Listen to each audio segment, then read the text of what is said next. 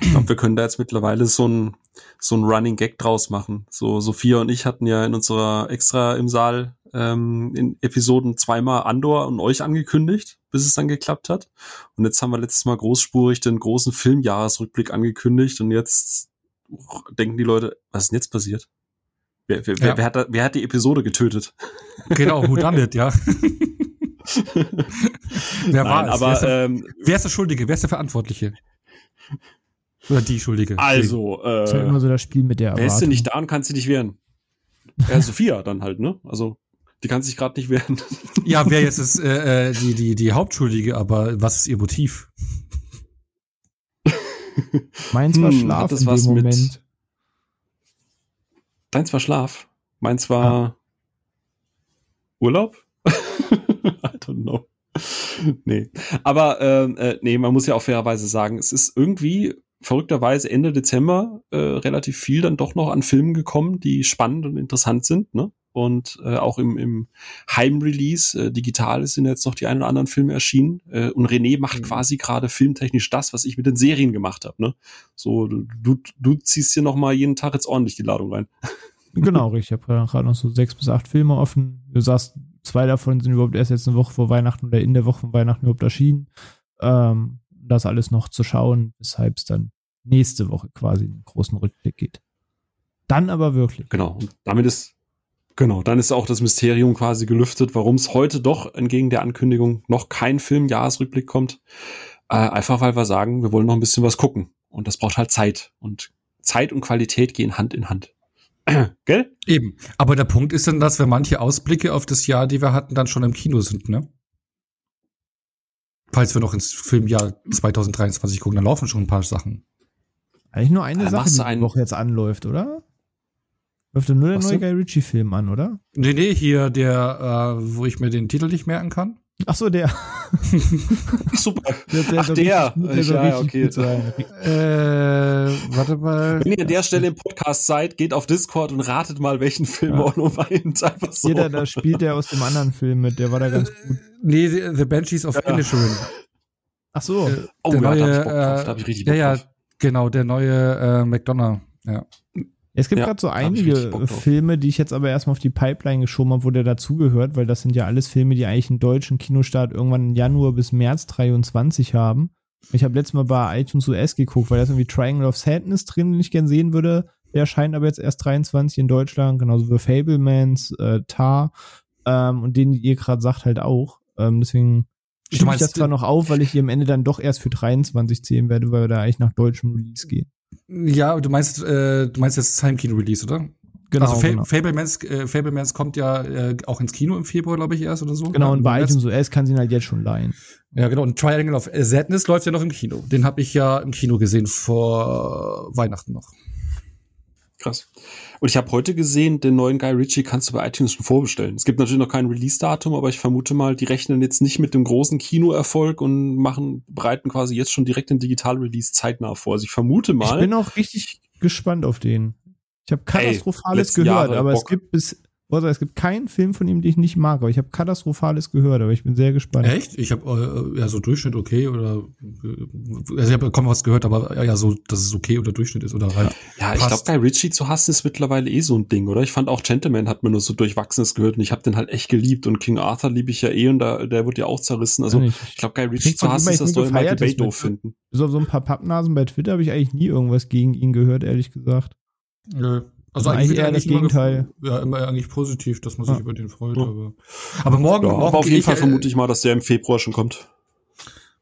Ja, morgen, morgen gehe ich ins Kino in einen Film, der, ähm, ähm, ja, ich glaube, der hat das Zeug für ein Franchise. Äh, Rambo. Kön könnte eine Reihe werden, ja. Ach, könnte, könnte, ja, könnte was werden, ja. Könnte morgen im Rahmen ersten Jahr im Kino wieder aufgeführt, ne? Ja, genau. Morgen ist ja diese, diese, wie heißt die Cinema, bla bla bla Reihe, die es seit zwei Jahren gibt. Hier, ja, wollte ähm, sagen, hier läuft ja, auch immer täglich irgendein Klassiker. Terminator genau, 2 läuft auch irgendwie jetzt diesen Monat nochmal. Nee, in April, April kommt der. Die bringen immer am ersten Dienstag im, ja, äh, im Monat bringen sie, äh, kommt immer ein Film. Und dieses Jahr ist es jetzt erstmal, ich glaube jetzt morgen Rambo, dann im Februar, glaube ich, Basic Instinct. Im März, nee, was war's? Im, im, Im, Mai kommt Flash Gordon, im April Terminator 2. Und was war es im März? Irgendwas anderes, was mich nicht interessiert hatte, glaube ich. Flash Gordon ich freue mich, wenn irgendwann Terminator Genesis läuft. Hm. ich würde mich halt mal über Alien freuen. Das ist, das ist richtig. S vergessen. Hm? Hast du das S vergessen? Alien würde ich mich drüber was freuen. Was René sagt. Nein, ich würde mich über Alien freuen. Ja. ja, aber wir wollen heute über Whodunits reden, ne? Beste Überleitung EU West. Was?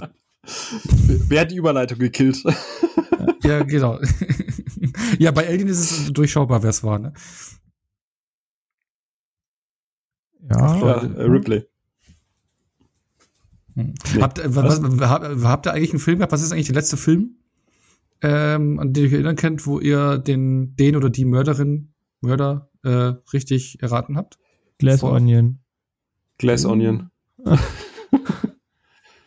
ja. Und bei dir?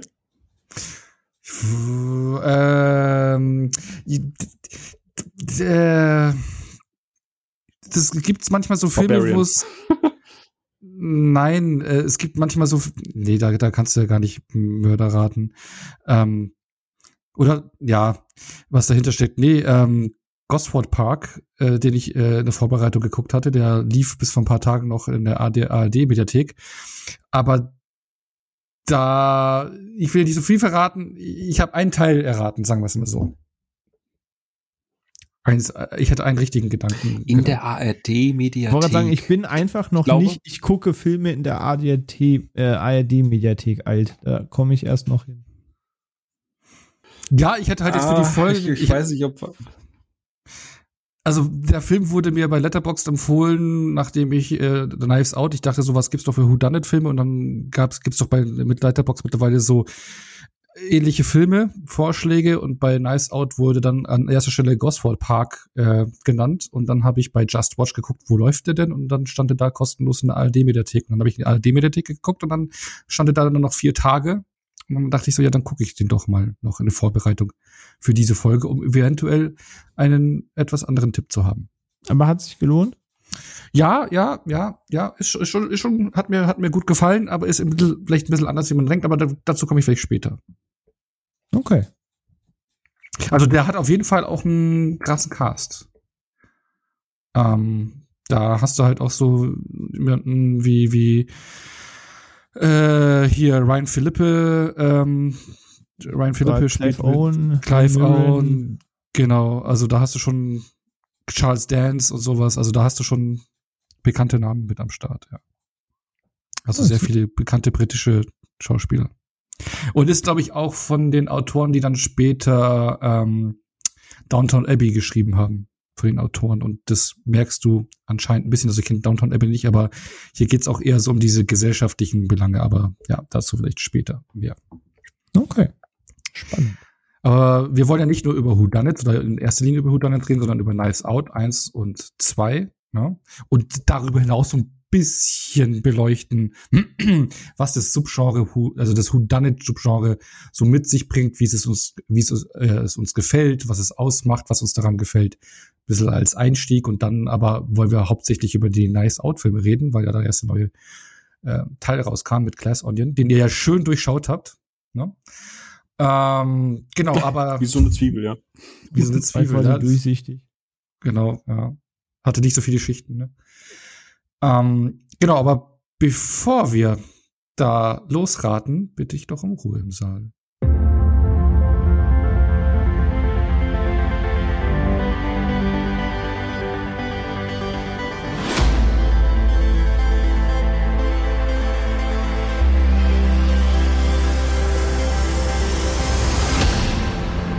Ich glaube, das wird das erste Mal, dass wir so ein richtig klassisches Versus haben seit dem Monsterverse damals, oder? Ja, wir reden, glaube ich, erstmal so ein so, bisschen über die mal zwei Filme gegeneinander pitchen. Genau, genau. Wir reden ja erstmal, also schon mal als Erklärung, wir reden mal so kurz ab, also noch nicht ins Detail gehend über die Filme, was wir an denen mochten oder halt so. Und dann wollen wir mal in den Schlagabtausch gehen und den einzelnen Disziplinen vergleichen, ne? Aber das stimmt nicht, Phil.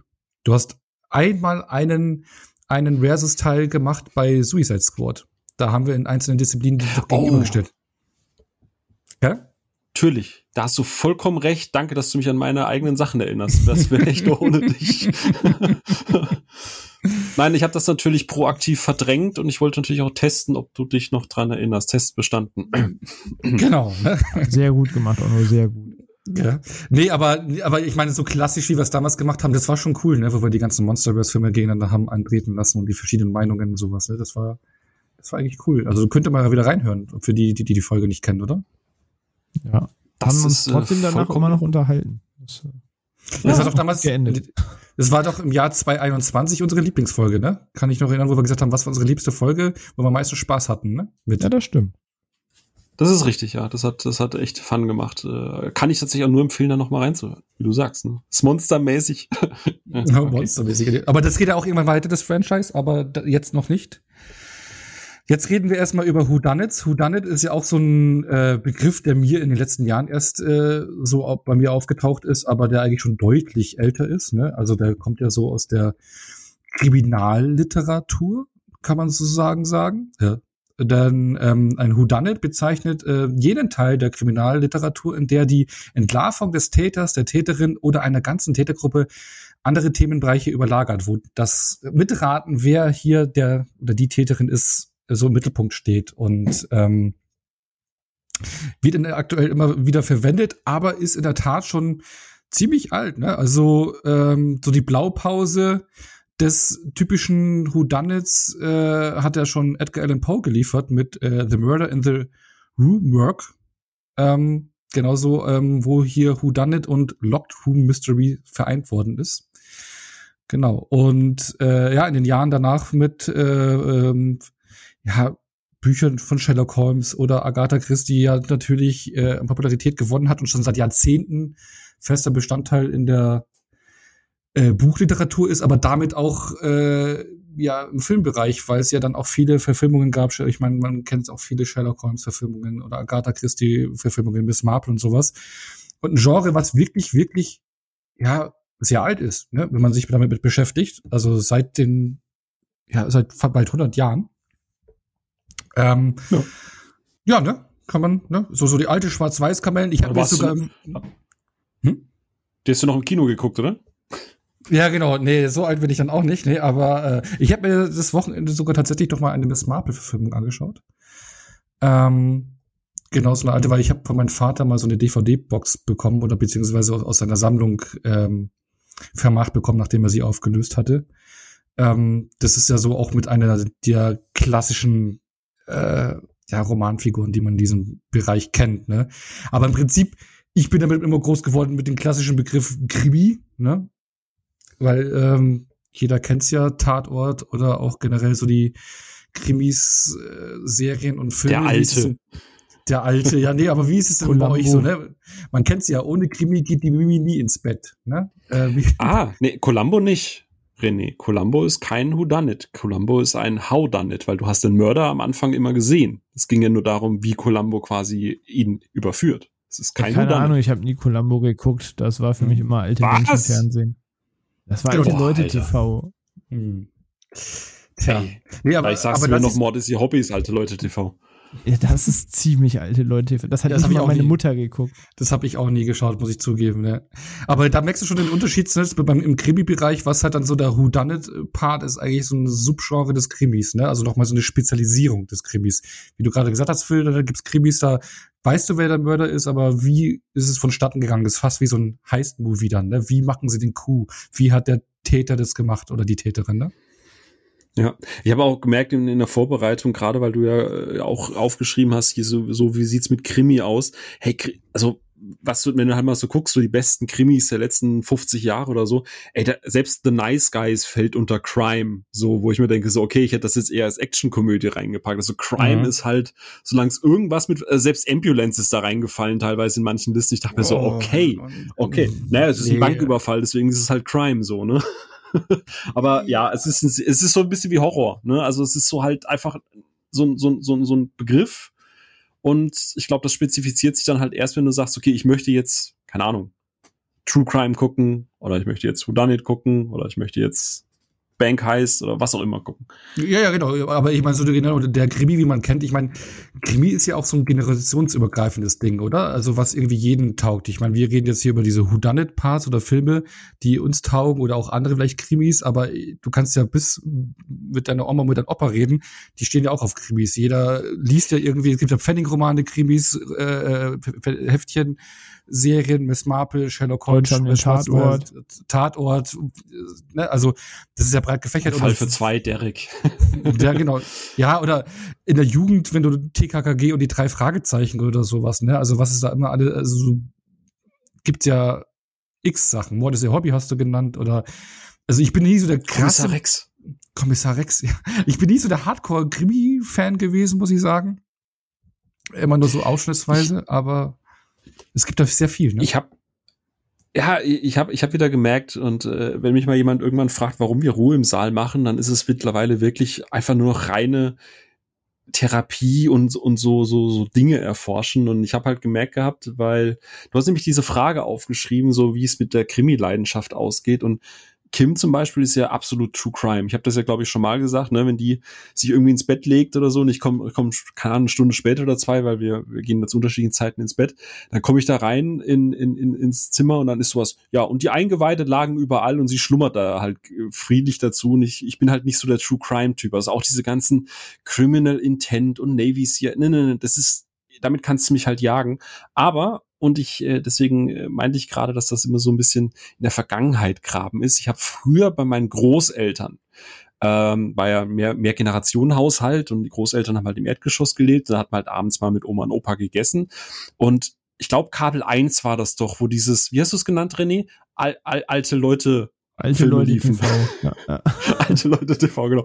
Und da lief halt Columbo, da lief halt äh, Miss Marple. Da lief halt äh, ähm, äh, hier äh, äh, Mord ist ihr Hobby. Und wahrscheinlich habe ich äh, äh, habe ich deswegen halt einfach eine Vorliebe dafür, weil ich das halt unbewusst als Kind geguckt habe. Klar, ich fand das damals auch in Anführungsstrichen doof, aber ich habe es hier trotzdem halt mitgeguckt.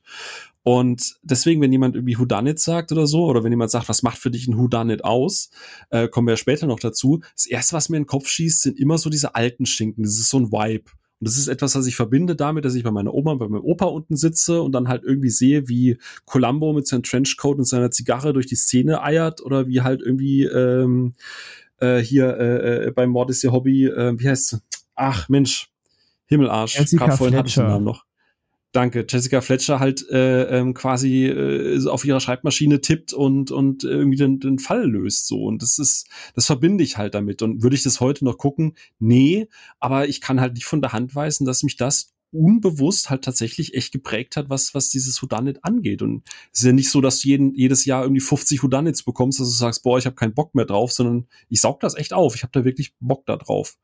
Aber da mhm. endet es dann auch so mit dem Crime-Ding. Also wie gesagt, dieses True Crime und sobald es dann in Forensik und Navy und ne, da bin ich dann draußen. Also, da habe ich gar keinen Bock drauf. Okay. Aber willst du, weißt, weißt, was für eine Serie mir gerade einfällt, was auch eine klassische Whodunit-Serie ist? Das ist mir äh, so eingefallen, an die hatte ich bis dato nicht gedacht. Scooby-Doo. Hm? Ja, Scooby-Doo. Ja, ja, weil da geht es ja auch ja. immer darum, wer ist jetzt hier so ein der Hannebüchen, aber es war geil. Also du hast ja immer mehrere Verdächtige und am Ende und wer ist jetzt, wer steckt dahinter, der der Geist ist? Bei mir muss ich sagen, ist die allererste Assoziation, wenn der Begriff kommt, tatsächlich weder Film noch Serie, sondern das allererste, was mir im Kopf schießt, ist Cluedo. Also das Brennspiel. Ja, okay. Stimmt, das gehört, oder äh, Agathas letzter Wille. Nur, nur einmal Aber ja, Cluedo muss ich auch dran denken. Ja, ja. Ich habe es nur einmal, glaube ich, bisher gespielt, Cluedo. Spaßig in der Gruppe. Das ist immer das Erste, was mir tatsächlich in den Kopf schießt, weil es dieses Klassische ist, irgendwer, also einer der Anwesenden war es und, und wer war es und dann halt. Äh Aber das ist ja auch so geil, dieses Klassische, ne? Also das ist ja das, was wir auch beim ersten Nice Out eigentlich haben und auch jetzt die Filme, ähm, die ich jetzt genannt hatte. Also ich hatte ja einen Miss Marple-Film äh, jetzt das Wochenende geschaut. Äh, das war irgendwie Paddington 16, die 16.50 Uhr Paddington, bla bla bla, Abfahrt, glaube ich, heißt der irgendwie.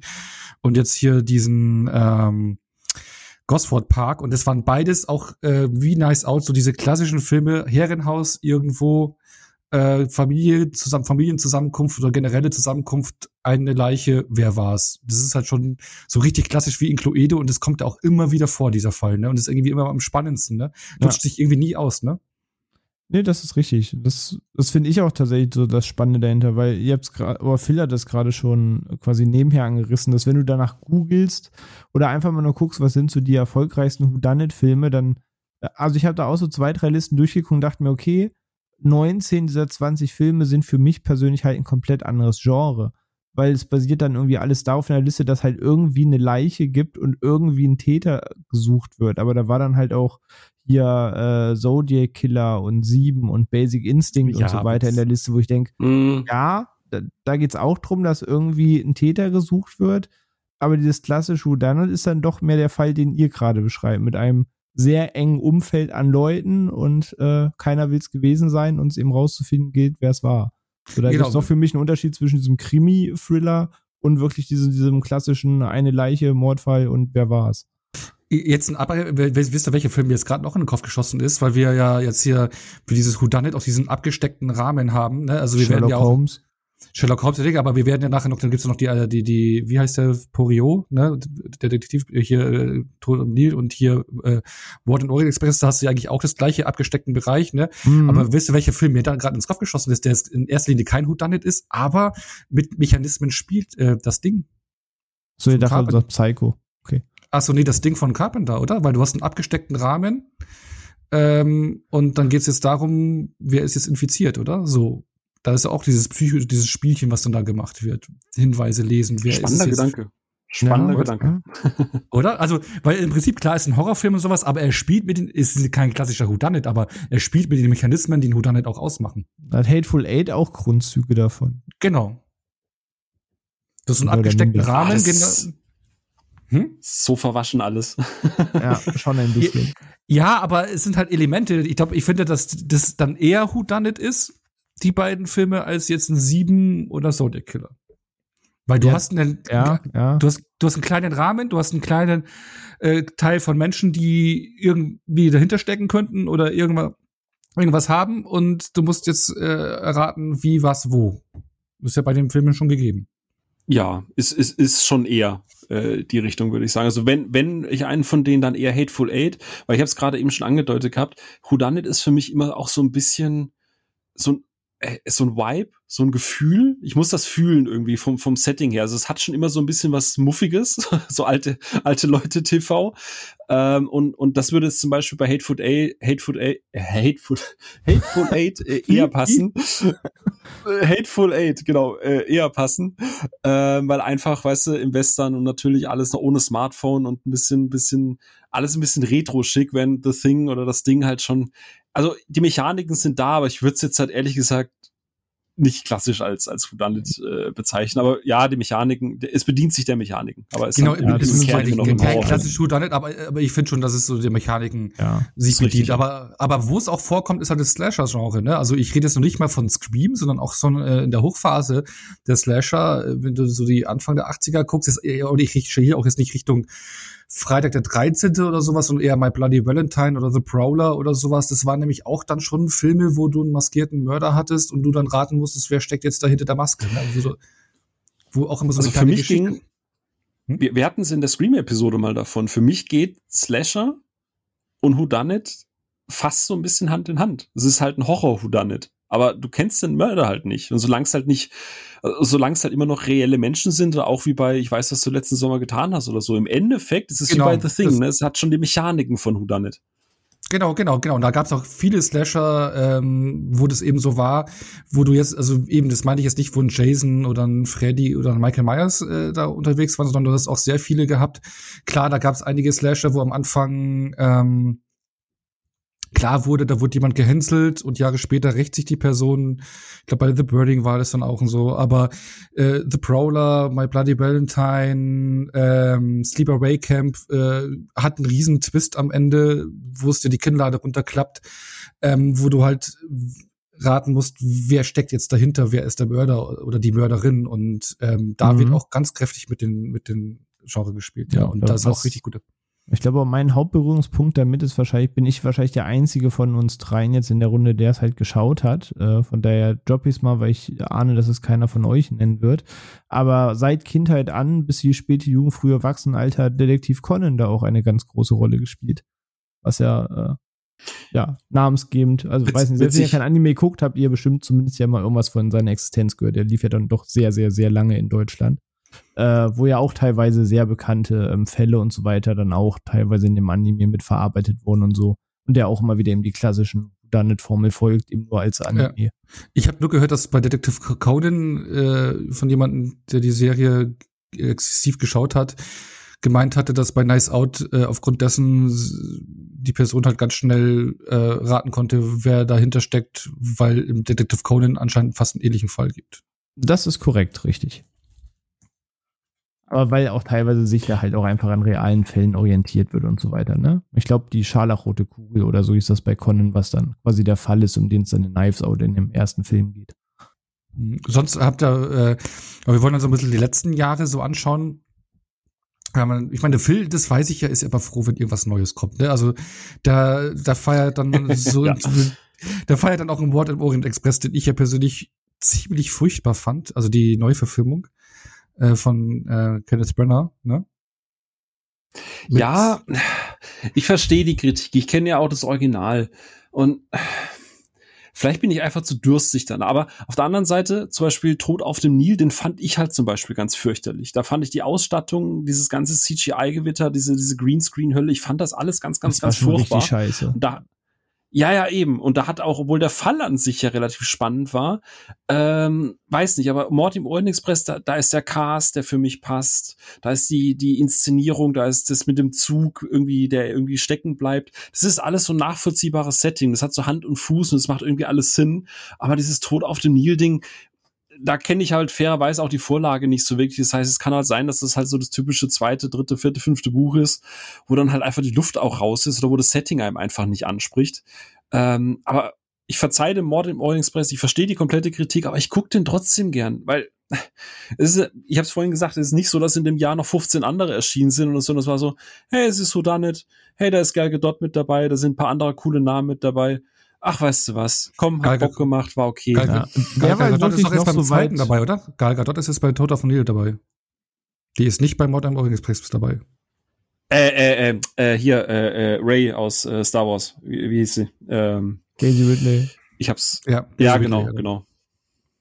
Ja, ich habe ein bisschen Korinthenkacken kurz, ne?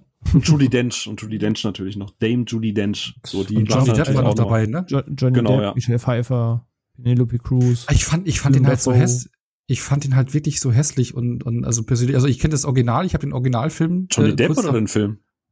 Äh, den Film, beides, nein. ich habe ja, den, ich hab ja den Originalfilm aus den 70ern ein paar Monate, glaube ich, vorher geschaut und wusste halt eben schon die Auflösung und da ist es eigentlich auch recht spannend mit dem Reveal gemacht. Ich fand auch die Idee eigentlich, die Auflösung ziemlich cool, die, den Gedanken dahinter. Aber ich finde, im Remake wurde das, das Ding ist ja turbo langweilig, zäh wie noch mal was in die Länge gezogen und der Reveal ist so unspektakulär. Ähm, boah, nee, also ich, und dann sieht er noch scheiße aus. Also ich fand den wirklich furchtbar. Okay, krass. Also, das, also ich würde sagen, dass er eigentlich ganz hübsch ist. Aber ey, Ne? Andere, also, ja, solange uns einig sind, Tod auf Nil ist scheiße. Den habe ich, nicht, den, den hab ich noch gar nicht angeguckt. Nee, aber ich meine, okay, Ästhetik ist ja auch immer ein Auge des Betrachters natürlich. Ähm, aber mich hat es irgendwie so gar nicht abgeholt, was für mich viel zu künstlich, äh, künstlich, künstlich nicht künstlerisch, sondern künstlich war.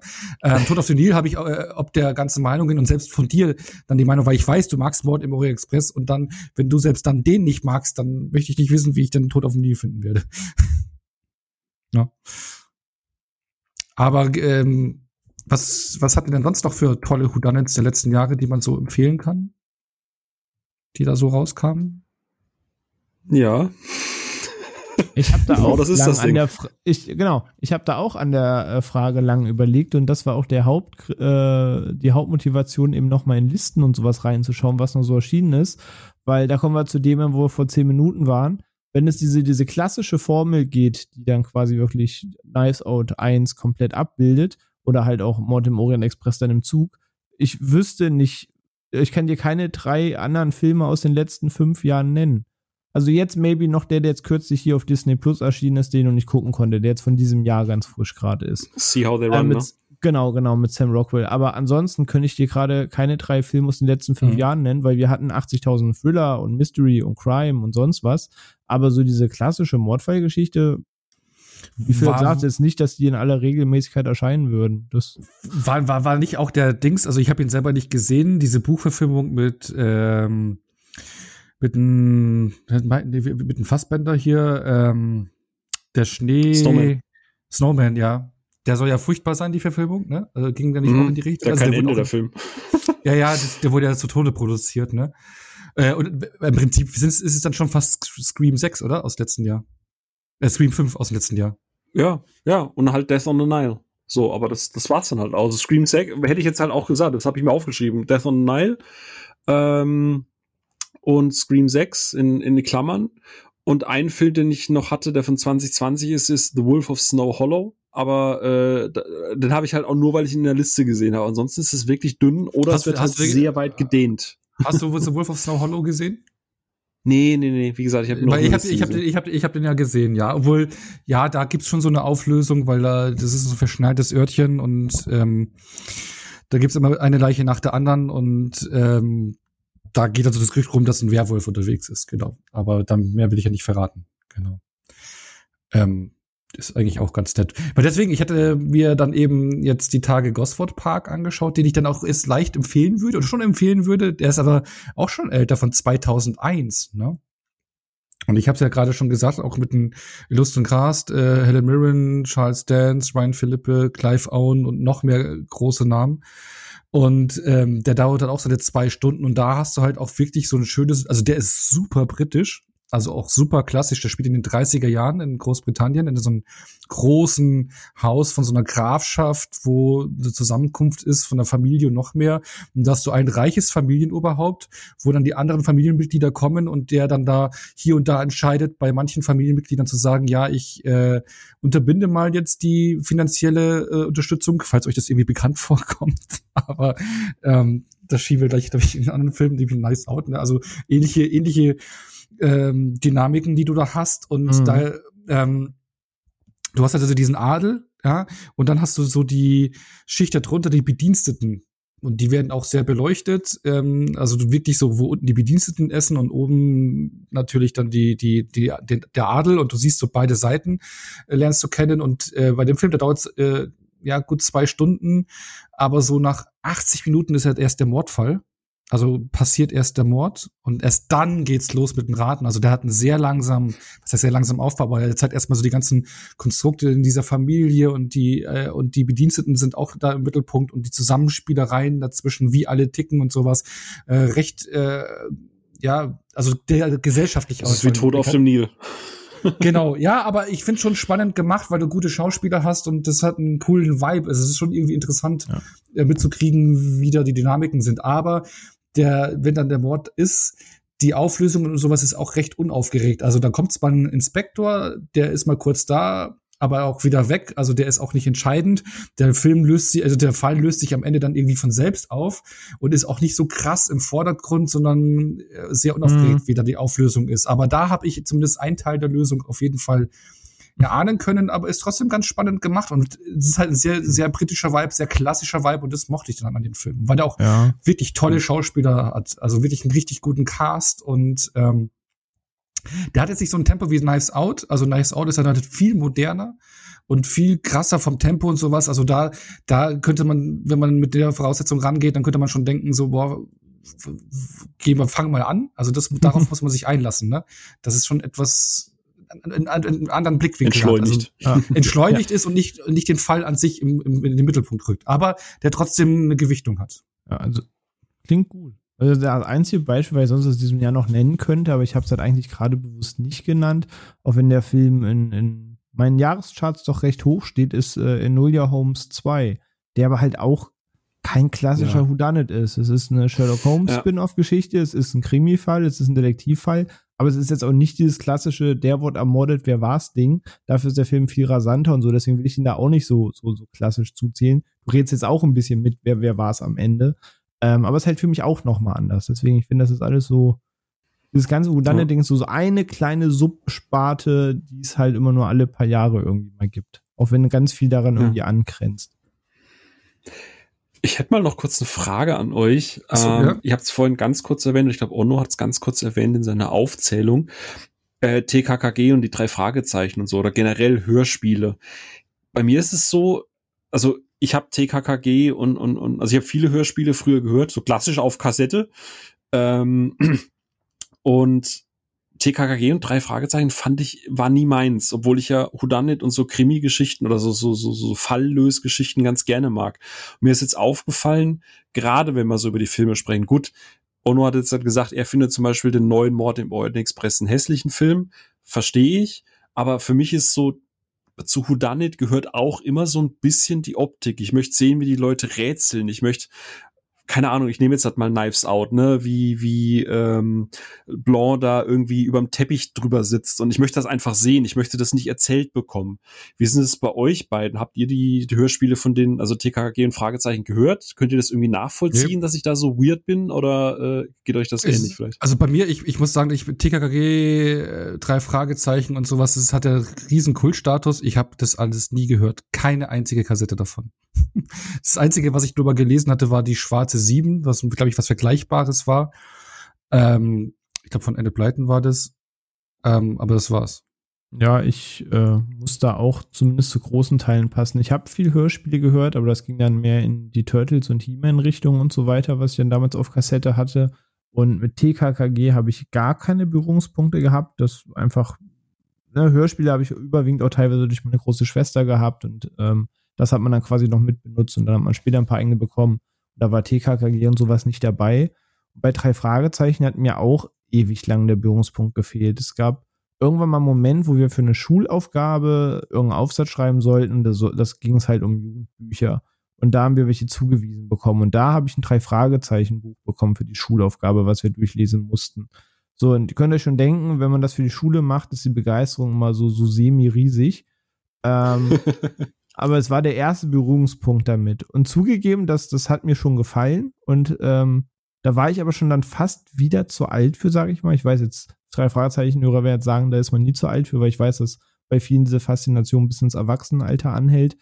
Ähm, aber da ich die erste Spiel den Punkt gehabt habe, bin ich ja noch nicht dran hängen geblieben. Aber ich konnte von dem Buch, weil ich da lesen musste für die Schule, schon verstehen, wo die Begeisterung dafür herkommt, so als Jugenddetektiv-Reihe, weil das war ja teilweise auch dann alles ein bisschen Mystery mit Geistern und so weiter. Das wäre jetzt auch alles nicht nur rein menschlich, zumindest im Buch, was ich gelesen habe. Aber ich bin danach auch nicht dran geblieben. Deswegen, mir fehlt da auch so ein bisschen der Bezug zu. Das war immer parallel da. Man hat diesen wirklich riesigen Hype mitbekommen. Sei es, wenn selbst die, die Sprecher irgendwo zu Lesungen auf Tournee waren und so. Das ist ja schon weit über das, das Hörspiel und die Bücher inzwischen hinausgegangen. Aber nee, auch selber nie so den Berührungspunkt mit gehabt. Mittlerweile ist es ja so, wenn ich euch solche Fragen stelle, dass ich mich irgendwie oute, dass ich irgendwie so ein Phänomen nicht mitgemacht habe, rechne ich immer mindestens mit einer Schelle von euch, dass also beide, ihr beide jetzt halt quasi passen müsst. Das ist, ich weiß gerade nicht, ob ich das gut finde oder schlecht. Ich kann mich da noch nicht dran gewöhnen. Normalerweise kriege ich immer so die Respektsschelle. Spätestens von René meistens. Also deswegen ich, ich bin gerade ein bisschen halt, erleichtert. ja, ich, ich, ich fand das halt irgendwie uncool in der Jugend. Ne? Ich sage aber irgendwie dann jemand Turtle Superhelden geguckt und dann hast du da irgendwie, keine Ahnung, ein Detektiv, der einer ist irgendwie Bob und der andere ist Justus Jonas. Das fand ich jetzt mit zwölf nicht allzu cool, sage ich mal. heißt echt so? Ja. Oh, okay. ja, okay, ja wie gesagt, ich habe auch nie, bin da wie Ono, ich habe da nie, gar nie reingehört. Also ich war auch, ja. ich habe haufenweise Turtles gehabt, haufenweise irgendwie Batman-Stuff und so, aber das war, da war ich raus. Ja, aber Batman Years Hero ist ja auch Whodunit. Äh, warte, was? Ja, und deswegen sage ich ja, Detektiv Conan, das war in der Jugend mein Berührungspunkt. Das habe ich Jahre geguckt, da habe ich die Filme geguckt, die Serie jeden Tag, so das, das war mein persönlicher Berührungspunkt, da ja mehr im, im Anime-Game. Mhm. Also wir sind nicht so die krassen Krimi-Dinger, äh, Freunde, ne? Oder, oder dann schon irgendwie, aber so krass nicht, ne? Aber da will ich noch einen Film reinwerfen, äh, der auch als Whodunit äh, gilt, den ich aber, ja, das letzte Mal vor über zehn Jahren gesehen habe oder nur einmal. Ich kann mich kaum noch an den erinnern. Aber er gilt auch so als Whodunit ähm, aus dem Jahre ja, 2005. Ähm, gespielt, mitspielt, also die Hauptrolle spielt der Joseph Gordon-Lewitt. Und ähm, hier geht es darum, dass er als Jugendlicher so den Tod seiner Ex-Freundin aufklären will, die er auf einmal tot findet. Ähm, und Regie geführt hat. Was? Er ist ja, Brick, Tod oder? Brick, genau, genau, Brick. Und zwar, das ist das Langspielfilmdebüt von Ryan Johnson, um da so den Bogen zu spannen. Das ist ein Drehbuch, was er schon 1997 geschrieben hat. Also er hat auch Whodunit-Mechanismen. Genau, Brick, sein erster Film. Sein Durchbruchfilm. Ähm, genau, da hat Ryan Johnson schon mit dem Genre rumgespielt. Was er dann, äh, zu denen er dann mit Nice Out wieder zurückgekehrt ist. Ich habe den tatsächlich nie komplett gesehen. Ich kenne das Plakat, ich habe davon Trailer gesehen, ich habe ihn bei, bei iTunes schon achtmal dran vorbeigescrollt. Äh, deswegen kam es mir gerade, weil ich sonst weiß, dass er da die Hauptrolle gespielt hat. Ich habe den nie gesehen, wenn ich ganz ehrlich bin. Ja, ich habe den mal gesehen, ja, aber ich weiß fast gar nichts mehr. Also es ist schon über zehn Jahre her. Ich habe das nur in der Vorbereitung gelesen, dass der auch als Whodunit gilt und äh, auch von Ryan Johnson ist. Und da dachte ich, da muss ich mal wieder reinschmeißen. Ich habe jetzt noch mal kurz reingelesen, noch mal, was war das? Aber irgendwie er Schüler okay, krass. und seine Ex-Freundin, da findet er die Leiche und will halt dann eben rausfinden, wer dahinter steckt. Also ich habe also ich habe Brian Johnson auch durch einen äh, Film mit Joseph Gordon-Lewitt auf dem Schirm gehabt als allerersten Berührungspunkt. Das war halt nicht der, sondern mein erster Berührungspunkt mit ihm war halt Looper gewesen. Mit, mit ihm und Bruce mhm. Willis, mhm. Emily Blunt. So, das war halt mein erster Ryan Johnson-Film, den ich gesehen hatte. Ja, Nur same. nicht wissend, wie, wie, äh, was danach kommt. Aber das ja. ist ein anderes Thema. ich, ich glaube, ich mache jetzt eine Überleitung kaputt, aber ich möchte mich gegen einen Vorwurf tatsächlich wehren und nur ich mag Crime. Aber es ist wie halt, wie wir es gerade eben gesagt haben, horrormäßig. Ich mag halt eher gewisse Kategorien. Ich mag zum Beispiel Heist. Heist ist ja auch Crime. Ich liebe Heist-Movies, gut gemacht. Und da haben wir deutlich mehr. Und ich liebe halt Whodunit. Ähm, aber ich habe nichts gegen Crime per se. Also, äh, nee, nee, also ja, Mystery Thriller nee, nee, und Psycho-Thriller-Kram gehen, aber dann halt schon mehr in die Thriller-Richtung genau. als das klassische Ja, Krimi. genau, genau. Ich rede jetzt wirklich von den klassischen Krimi, was wir jetzt hier hatten. Ne? Ich meine, äh, seit den Jugend mal gehört, aber das alte Leute Fernsehen. Genau, die Sherlock-Serie mit Benedict Cumberbatch, weil für die habe ich sehr viel Liebe über. Oh ja, ich frage ich mich auch die ganze Zeit. Ja, der, der Krimi ja, ist es schon. Mit ein paar klar. Aussetzern. Ja, ja, aber ob es ja gut, dann nicht, aber. Ja, auch nicht so klassisch, deswegen, ne? Ist zwar auch Detektiv und so, aber das, sag ja, schrammt alles dran vorbei. Können ja so wie Professor Layton-Spiele sprechen, die davon auch Elemente haben. Am Ende sind da Puzzlespiele. Das ist ja, schrammt, schrammt alles so dran. ja, schrammt, schrammt alles dran vorbei. Ja, aber ich meine, es ist, ich, ich habe ja auch Arbeitskollegen teilweise, ich, ich spreche mit, mit Leuten, die sind halt riesen Krimi-Fans, die ständig einen Krimi-Roman lesen, jeden der Tatort-Folge gucken und äh, was ich jeden Samstags-Krimi bei ZDF und sowas. Ich bei da sehe ich uns jetzt nicht. Nee, also ich sag so, wie es ist. Ich habe es hier zuerst gehört, ehe ich freiwillig Tatort gucke, schieße ich mir in den Fuß. Ich sag's, wie es ist. Aber hey, es ist ein Kult, Digga. Ich kenne viele Leute, die Tatort immer sonntags abfeiern. Ich habe, glaube ich, weiß nicht, seit Batz auch. Jahren, ja, ich habe seit 20 Jahren keinen Tatort bestimmt mehr gesehen. Keine Ahnung, weil ich letzten Tatort gesehen habe. Yeah. Die Schwiegereltern sind auch riesige, riesige äh, so so, so Krimi-Fans und ich habe beim letzten Mal habe ich hier Tatort Hafenkante geguckt, so ein alter Vater, ey, da machst du Fässer auf, da, da das sind Welten. Das ist ja auch am Hafen. Also die haben da, ja ja genau, die, die haben, das war, ich kann mich noch genau erinnern, wie gesagt, Tatort Hafenkant und ich glaube, die Folge hieß Das Glas. Und die haben tatsächlich versucht, ähm, Split nachzuerzählen mit so einer gespaltenen Persönlichkeit, mit mehreren gespaltenen Persönlichkeiten in Form von so einer jungen Frau.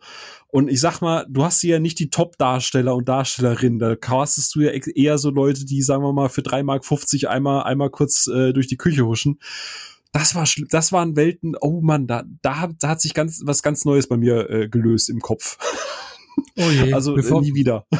Bevor sich da jetzt noch mehr löst, ne, weil nachdem du ja schon meine Überleitung äh, kaputt gemacht hast, ne, Phil? Das tut mir leid, ja. Ich, ich wollte mit Prick nämlich auf Ryan Johnson, mit Ryan Johnson dann nämlich zu Knives Out gehen, aber wär da wäre voll smart gewesen eigentlich. Wäre voll smart gewesen, ja, aber da ist jemand dazwischen Danke, geprickt. Phil. das ist okay. Genau. Das ist okay. Nee, aber wir wissen jetzt Brick noch mal schauen, also für mich noch mal schauen, ihr noch mal schauen, weil das gilt, der ist schon ganz gut. Ist äh, auch damals so voll ein Festivalliebling gewesen, der Film. Ähm, genau, aber mit Nice Out hat er ja dann 2019 ja zurückgeschlagen, ja, nachdem er ja sehr an Reputation äh, einbüßen musste, der gute Ryan Johnson, nach seinem ähm, Beitrag im Star Wars-Universum mit ähm, Episode 8. Ne? Also da, er hat sich hier Freunde gemacht und da keine Freunde gemacht. Also ich glaube, es ist einer der polarisierendsten Star Wars-Filme überhaupt. Also es gibt trotz alledem Leute, die den feiern. Genau, und äh, dann kam Nice Out eben kurz danach, äh, wo der Name eigentlich schon verbrannt war und äh, ja, hat dann den Namen Ryan Johnson zumindest außerhalb von Star Wars wieder reingewaschen, weil das war ein richtiger Hit, ne, damals. Also habt ihr den dann direkt im Kino gesehen? Oder wie war das so bei euch? Weil ähm, man hat ja vorab so mitbekommen, Daniel Craig hier als Ermittler, Detektiv und so noch ein namhafter Cast. Mhm. Äh, ein Haus, ein Mord. Äh, hat euch das damals ins Kino gelockt? Ja, das war ja quasi ein Neujahrsfilm gewesen. Der ist ja am 2. Januar angelaufen und ich hatte dieses Jahr jetzt nicht, deswegen ist ein blödes Beispiel, aber die letzten Jahre hatte ich auf der Arbeit immer das Commitment, dass meine Kollegen meist um die Weihnachtszeit frei haben und ich nehme dann ab Neujahr immer Urlaub, ähm, wenn dann alle langsam wieder eintrudeln und der Stress beginnt, habe ich mich dann immer erstmal von dann gemacht. Ähm, und deswegen war man oft dann um die Neujahrszeit herum, wenn irgendwas lief, dann halt auch meist direkt im Kino gewesen. Und Knives Out war das halt vor zwei Jahren gewesen. Ähm, von daher hat man den gleich im Kino geschaut und ich habe da tatsächlich, also ja, ich gehöre zu den Personen, die Episode 8 richtig scheiße finden. Also richtig scheiße. Ähm, aber ich habe jetzt, jetzt von dem einen die aufs andere geschlossen. So, wenn er jetzt den nächsten Star Wars-Film gemacht hätte, ich gesagt, komm, halt's Maul, lass mal. Ähm, aber da es halt einfach ein komplett anderes Genre, anderer Film, sonst was ist, war es mir relativ egal, ob er jetzt dreht oder nicht dreht oder ihn irgendwer anders dreht, sondern es war einfach äh, Ensemble-Film laut Trailer, wo Gott und die Welt mitspielt, ähm, wo scheinbar auch jeder Spaß hatte, mit einem Setting, das nach Spaß aussieht, mit einem Mordfall, wo scheinbar alles, trotzdem alles ein bisschen mit Augenzwinkern funktioniert. Der ganze Trailer hat einfach einen Vibe gehabt, auf den ich Bock hatte und deswegen sind wir auch dann direkt ins Kino, als er damals anlief. Phil, seid ihr auch damals direkt ins Kino oder eher äh, nicht direkt, weil wir ja über Weihnachten und Neujahr immer äh, außer Landes sind, äh, oder zumindest in den letzten Jahren. Und aber ich, wir waren sehr zeitnah danach im Kino. Also äh, ähm, man kennt ja jetzt halt René, er ist jetzt halt nicht der der euphorischste äh, Mensch, wenn es um, um Kinofilme geht, die im Januar kommen. Aber äh, ich habe viel, viel, viel Positives gehört, auch von René, von euch. Ihr habt's ja alle vor mir geguckt gehabt und dann habe ich mir Kim geschnappt und dann sind wir halt, kaum waren wir zurück, halt wirklich ins Kino und hatten einfach eine echt gute Zeit. Ähm, aber ansonsten geht's mir halt wie René. Ähm, ich habe mit Ryan Johnson das erste Mal bei Looper Kontakt gehabt. Ich finde, ich habe ich hab festgestellt, Looper hat gerade auf Letterbox echt eine verdammt gute, hohe durchschnittliche Bewertung. Also der, der ist ja echt gefeiert. Also der ist immer noch äh, hinter seinen Möglichkeiten so, der könnte so viel mehr sein, aber ich mhm. finde ihn auch immer noch gut. Also ich habe auch nicht gegen den Film. Ich muss den, glaub, noch mal gucken. Ich habe dem damals irgendwie so zweieinhalb gegeben, weil ich viele Punkte gut fand, aber ich glaube, ich glaube, so das letzte Drittel hat bei mir nicht funktioniert. Irgendwie hat es nicht so richtig geklickt, aber ich weiß, dass ich eine der schlechtesten Bewertungen bei mir in meiner Bubble gegeben habe. Vielleicht muss ich das noch mal gucken. Ähm, aber ähm, Last Jedi halte ich technisch und handwerklich immer noch für einen wahnsinnig guten und schönen und tollen Film aber äh, man, man, man kriegt das ja auch bei Knives Out, der äh, Ryan Johnson, der, der, der alte Expectation Subverter und es gibt halt Genres, da funktioniert sowas und es gibt Genres, da sollte man sowas halt nicht machen. Und bei Knives Out hat's funktioniert. Und bei Whodunit bin ich immer sehr froh, wenn ich denke, ich bin auf der richtigen Fährte und dann werde ich aber nochmal ausgehebelt. Und äh, eigentlich ist Knives Out ja bis zur Hälfte ein Whodunit und danach eigentlich nicht mehr. Aber das, das hat gut funktioniert. Also ich war da sehr wohlwollend dann auch. Ja, das Spannende an Nights Out, genau wie du sagst, also du hast im Prinzip schon in der Mitte des Films eine Aufklärung, ja? Eine Auf, also, mhm. Aber und dann spielt aber die zweite Hälfte noch weiter und du denkst, äh, also ich habe damals im Kino auch gedacht, ja, okay, ja, was soll jetzt noch kommen? Bis, weiß man, was gelaufen ist oder wer es war oder, ne, und das fand ich wirklich einen coolen Kniff, wie es dann doch die zweite Hälfte doch trotzdem spannend weiterging, ne? Also, Ey, hat, ja, hat, absolut. Also äh, ging mir genauso. Ich hatte auch bis zum Ende eine feste Theorie, äh, wie ich dachte, dass es ausgeht, aber äh, wurde da dann auch, also ich, ich wurde in allen Ecken und Enden bei dem Film tatsächlich überrascht. Und wie wir festgestellt haben bei Hudanitz, da ist mir viel mit am aktiven Rätseln und manchmal hat mir doch eine richtige Fährte, aber ich bin komplett ins Leere gelaufen meiner gesamten Theorie. ah, okay, was für eine Theorie hattest du? Dürfen wir da schon hier spoilern? Oder ja, schon, oder? Also, hey, ich glaube, das, also der Film ist drei Jahre alt und äh, also ansonsten hört halt mal ein paar Sekunden weg. Aber ich dachte mir halt tatsächlich von Anfang an bis zum Ende, dass ähm, wie heißt er, äh, Tromby, Holland Tromby, dass der tatsächlich es nur inszeniert hat, um rauszufinden, wer sein wahrer Erbe ist oder so irgendwas. Ah, okay. Was hattest ja, du? Ich weiß gar nicht, ich weiß gar nicht mehr, was ich gedacht hatte, ganz ehrlich. Ich, ich, ich bin einer, der bei, das habe ich jetzt auch bei den Gosford Park gemerkt. Ich bin einer, Jawohl, da habe ich ja schon, da habe ich dann schon mitgerätselt, was mir fast vors Tablett gelegt worden ist. Aber ich bin nicht so der krasse Miträtsler. Ich lasse mich da gerne mal auch fließen und am Ende einfach so überraschen. Klar, man hat so ein paar Ideen, aber weil ich hatte jetzt auch beim Rewatch bei Nice Out gemerkt, ich meine, da werden verschiedene Fährten gelegt. Äh, jeder kriegt ja seine Motivation, eine mögliche für einen Mord. Ähm, alle sind irgendwie verdächtig. Ähm, ich meine, da sind am Ende wirklich nur entscheidend Details, die dann darauf hinweisen, wer es dann ist. Und da bin ich manchmal doch zu faul und lasse mich gerne überraschen. Also ich weiß gar nicht, ob ich eine richtige Fährte hatte, weil ich dachte so, ist es schon aufgelöst? Was soll da jetzt noch kommen? Mhm. Ich glaube, ich habe mich da einfach so überraschen lassen. Ja, bin da, bin da so zwischen euch. Einerseits rätsel ich schon manchmal gerne mit und denke mir mal gucken, ob du richtig liegst. Andererseits, je mehr man davon guckt und konsumiert, umso mehr hinterfragt man das, das Konzept und das Konstrukt und dann stellt man auch seine eigenen Vermutungen in Frage, weil man sich ja immer denkt, ja, okay, er ist jetzt die Person, wo alle jetzt als Erste mit dem Finger drauf zeigen sollen. Also es ist er schon mal nicht. Und dann suchst du schon automatisch nach der unauffälligsten Person, wissen, dass wahrscheinlich das Augenmerk noch auf die gerichtet werden könnte. Dann gibt es allerdings auch wieder so Filme wie Tod auf dem Nil, wo dir eine Person nach zweieinhalb Minuten präsentiert wird, die einfach mega obvious ist und dir denkst, na okay, die wird's halt nicht sein und die ist es dann doch und dann, dann schießt sich diese Logik dann auch wieder ins Knie. Ähm, aber deswegen, ich rätsel da auch immer nur so, so halb mit, aber, aber es ist trotzdem immer spannend zu beobachten, wie der Weg dahin ist und ob der halt schlüssig ist und ob es bei einem zweiten Blick einem hätte auffallen können oder ob das aus konstruiert ist mit Dingen, die du als Zuschauer selbst nie gesehen hast und so auf sowas achte ich dann immer sehr gern. Hm, ich meine, bei Nice Out fand ich schon, dass er jetzt eigentlich, also der, der jetzt dahinter gesteckt war, eigentlich zwischendrin schon voll obvious, okay, der ist es, also voll in den Vordergrund gerückt wird und dann irgendwann sich das schon Irgendwie dann doch wieder auflöst. Ja, das stimmt. Ja. Aber äh, habt ihr dann vor oder danach äh, diesen Hinweis gelesen, wo du aktuell jeden Film, den die Mörderin auflösen kannst, äh, bezüglich Smartphone-Nutzung? Ist euch das aufgefallen in Nice Out? Ach, äh, mit, mit, mit Apple. Äh, ja. Äh, dass quasi nur die guten Leute Apple-Produkte nutzen. Ja. Ich überlege gerade, dieser, dieser kleine, dieser kleine Taschennazi, dieser, dieser, dieser, dieser Sohn da, hat ja, der, der nicht auch ein äh, Apple-Produkt? Ja, ja.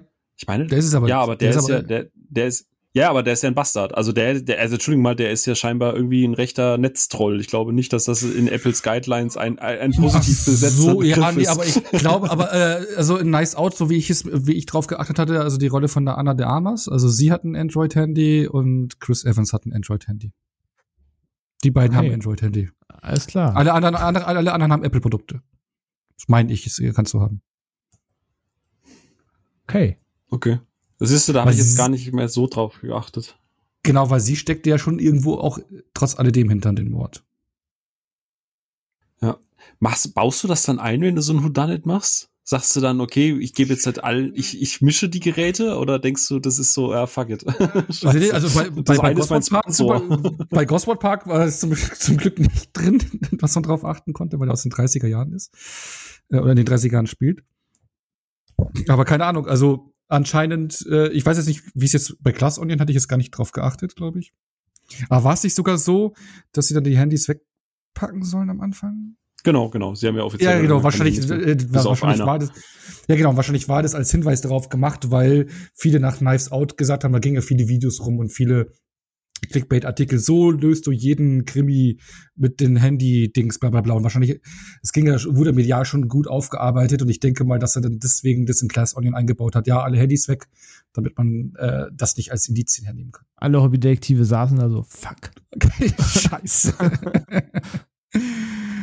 Genau. Ähm, ja, aber was schätzt du jetzt so äh, an Nice Out? Weil ich habe jetzt mal in Letterbox gespickt. Also ich habe ihn jetzt zum zweiten Mal gesehen in der Vorbereitung. Ich muss sagen, damals hat er mir schon sehr gut gefallen, aber jetzt sogar noch mal einen Ticken besser, weil so ein, wenn so ein Whodunit im Rewatch ähm, immer noch sehr gut funktioniert, dann ist, finde ich, ein sehr guter Whodunit. Ich meine, selbst wenn du die Auflösung hast und weißt, ähm, macht dieser Film einfach unglaublich viel Spaß. Äh, so gerade die erste Hälfte finde ich überragend. Äh, die Einführung mhm. der ganzen Figuren, wie sie gespielt, gespielt werden, das Tempo ist perfekt, ähm, wird nie langweilig tolle Dialoge. Es macht richtig Spaß, da wieder in diese Welt einzutauchen.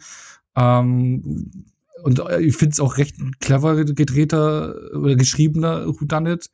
Ähm, für mich ist dann nur so diese Verfolgungsjagdpassage, was mir so ein bisschen mich rausreißt mhm. aus diesen eigentlichen äh, Familienhaus-Szenario, diese kurze, wo es da rausgeht. Donut-Lösungsfindung. Ja, ja, genau, dieser ganze Part, der, das ist das, die Phase, die mir am wenigsten gefällt. Wenn es wieder zurück ins Haus geht, äh, passt es wieder, aber trotzdem für mich ja. ein richtig, richtig starker Film, der auch aufgrund des Casts so viel Spaß genau, macht. Genau, ich wollte sagen, den, den, der wichtige Punkt, den du halt nennst, ist Spaß halt. Ne? Der, der Film ist ja halt nicht irgendwie bitter ernst oder düster oder so, sondern es geht halt darum, dass alles ein bisschen überstilisiert ist, dass alles mit so einem Augenzwinkern passiert dass es halt wirklich wirkt wie eine, eine verfilmte Partie Cluedo.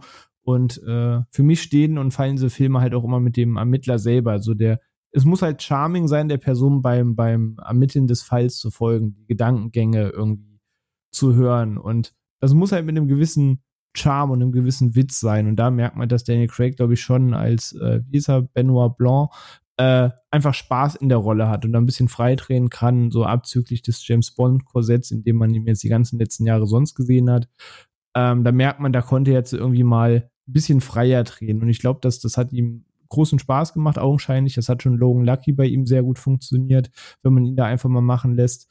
Ähm, und damit steht und fällt halt auch bei mir zumindest halt sehr viel in dem Film. wenn dann irgendwie die ganzen Charaktere drumherum teilweise halt auch schon Stereotypen sind, aber halt auch da sehr, sehr zwinkernde Stereotypen, ähm, dann funktioniert das bei mir halt einfach sehr gut. Also dieser äh, ganze Vibe des Films, das ganze Feeling des Films, das funktioniert bei mir, weil du sagst, es macht halt Spaß. So, man, man beobachtet das Geschehen ganz gerne. Es ist halt quietschig ja. bunt, aber man, man folgt dem Ganzen trotzdem gern.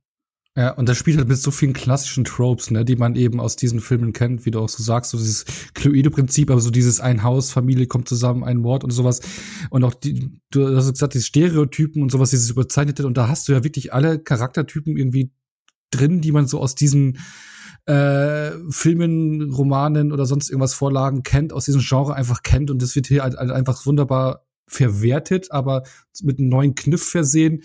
Und ich meine, der Jamie Lee Curtis, die sich hier äh, ein, was heißt ein abspielt, aber wunderbar ehrlich übertrieben ist, oder auch mhm. Tony Collette oder Don Johnson, Michael Shannon, äh, auch Chris Evans so, der da mal ein bisschen mehr so den arroganten Schnösel raushängen lässt. Ähm, Anna de Armas, die da, glaube ich, äh, voll durchgestattet ist mit den Filmen, so super charmant und Daniel Craig so ein bisschen over the top. Äh, das ist halt einfach geiles Ensemble, in einem cool geschriebenen Whodunit, äh, einem geilen Szenario, was fast von vorne hinten perfekt aufgeht. Das wäre mein kurzes Fazit, was ich dazu sagen kann, weil wir wollen ja, ja, nachher noch in den Schlagabtausch gehen, wo wir die beiden Teile vergleichen. Wir gehen jetzt nochmal so rudimentär an die Sache ran. Aber wie war's für dich, Phil? Weil äh, ich glaube, jetzt haben wir mittlerweile bei Letterbox alle die gleiche Wertung, wenn ich es richtig gesehen habe. ich ja, also ich habe den jetzt tatsächlich vier, oder? Ich habe viereinhalb. Ja, ich habe viereinhalb ah, ja, du, mittlerweile und ich habe ich, ich, ich hab es, Genau, ich habe auch viereinhalb mittlerweile und René, du hast beide mal, du hast ihn zweimal laut Letterbox gesehen und beide mal viereinhalb gegeben. Ah, okay, dann haben wir es aufhören. Ist ja schon, schon ein bisschen her, aber ja, stehe ich zu. Finde ich nach wie vor super. Da sind wir uns auch noch einig. Mann, wer hat das denn gemacht? ähm, alles im Endeffekt überlege ich gerade, damit ich nicht irgendwas doppelt sage. Also ich habe im Endeffekt schon alles gesagt. Ich habe ihn jetzt dreimal gesehen. Ich habe ihn jetzt, wie gesagt, zum ersten Mal auch mit den Schwiegereltern gesehen, in Vorbereitung auch für Glass Onion. Und ich weiß gerade gar nicht, ich glaube, Ono oder Ono das gerade eben gesagt gehabt, Whodunit ist ja immer schwierig, wenn du ihn halt zum zweiten Mal guckst oder vielleicht auch in kurzer Zeit zum zweiten Mal guckst und du halt schon weißt, wie es ausgeht und was da eigentlich gerade passiert. Und es gibt ja bei jedem Film, wenn du den nochmal guckst, immer so ein Part, wo du denkst, ah, verdammt, das kommt jetzt, das sind jetzt halt so Viertelstunde, wenn du das zum zweiten Mal guckst, ist es irgendwie langweilig. Und ich denke bei Knives Out, auch beim dritten Mal immer, René, du hast es vorhin gesagt, ne, der Teil, wenn es von einem Haus rausgeht, wenn die quasi unterwegs sind und, und äh, diese Verfolgungsjagd und so. Und ich denke jedes Mal so, ah, dann kommt das und das und das. Ich glaube, das wird mich jetzt halt langweilen. Und dann ist der Film vorbei. Ich denke so, scheiße, ich habe mich schon wieder keine Sekunde gelangweilt. Irgendwie, wie macht der Film das? Ich, ich, ich weiß ja jetzt mittlerweile zum dritten Mal schon, wie es ausgeht, wie, all, wie alle Mechanismen ineinander greifen. Und trotzdem ist es einfach geil. Und wie du es halt gesagt hast, oder wie ihr es beide gesagt habt, der Cast ist das halt einfach. Also Jamie Lee Curtis ist einfach Chefskiss, die ist einfach für mich die, die Grand Dame in dem ganzen Ding, die ist so unfassbar gut. Und René, du hast es vorhin gesagt und ich habe das ganz am Anfang gesagt, Whodunit ist für mich immer ein Flair. Ich muss irgendwie das Gefühl haben, dieser dieser Film versprüht irgendwas. Der hat irgendwie so ein Vibe, wo ich sage, okay, darauf lasse ich mich jetzt ein. Äh, ich lasse mich darauf ein, dass vielleicht ein paar, ein paar ähm, Logiklöcher mal übersprungen werden müssen, weil die Figuren zum Beispiel charmant sind oder weil eine Erklärung irgendwie ganz cool ist oder weil irgendwas cool inszeniert ist und so. Und ich finde, Knives Out macht für mich alle diese Checkboxen kompletten Haken dran. Für mich funktioniert auch der Part außerhalb. Es gibt ein einziges Problem bei Knives Out, was ich habe, und das ist bei der Auflösung, nämlich wenn es dann darum geht, diese die Haushälterin, ähm, ich habe gerade ihren leider ihren Namen vergessen, äh, ich glaube Fran heißt die, wenn es um diese ganze Fran-Geschichte geht, warum die da draußen auf diesem Stuhl ist und so. Das ist schon alles wirklich sehr, sehr, sehr weit gebogen, damit das irgendwie einigermaßen Sinn macht. Aber das ist so ein fünf Minuten Zeitfenster, als das erklärt wird. Das ist ja das Loch im Loch vom Donut. ähm, aber keine Ahnung, für mich funktioniert der Film einfach von vorne bis hinten hervorragend. Ich liebe jede einzelne dieser Figuren, beziehungsweise ich hasse teilweise auch jede einzelne dieser Figuren, weil es einfach Arschlöcher sind.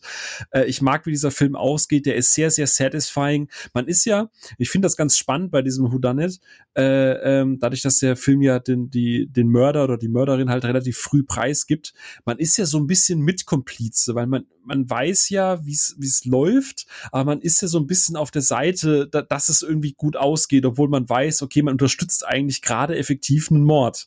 Ähm, und, und, und das ist halt natürlich auch noch sehr perfide bei diesem Film, dass man halt auch selber irgendwie mit an Bord dabei ist. Ich weiß nicht, wie es bei euch da ging, aber ich fühlte mich da immer wie so auf dem Beifahrersitz mit dabei. Und das macht den Film halt auch für mich nochmal so, so nochmal einen kleinen Ticken extra cool. Äh, aber ich liebe halt mhm. einfach alles dran. Die Ausstattung, die Musik, gerade die Musik ist so großartig. Ne? Ich meine, der Film spielt in der Neuzeit, aber hat trotzdem diesen 30er, 40er Jahre Flair. Äh, und die, die, die Großmutter ist dann natürlich auch fantastisch. ähm, aber die Kostüme, dieses ganze Haus, ich, ich, ey, keine Ahnung, ich könnte stundenlang drüber schwärmen. Ähm, und ich hätte gerade nach, nach Episode 8 nie gedacht, dass ich mal bei Ryan äh, Johnson irgendwie ich gucke gerade auf die Uhr, so, so jetzt fünf Minuten lang einfach einen brennenden Monolog halte, was für eine geile Idee Knives Out ist, was für ein toller Film das ist. Ja. Absolut. Also kann man sagen. Mal eine Frage noch kurz an euch. Ja? Habt ihr immer, habt ihr auch gedacht oder befürchtet, dass Benoit Blanc im Auto dieses, aus, aus dem reingekotzten Becher trinkt? Schon ein bisschen, ja. ich hatte so Angst so. die ganze Zeit beim ersten Mal im Kino damals. Ich denke mir so, bitte trink nicht, bitte trink nicht.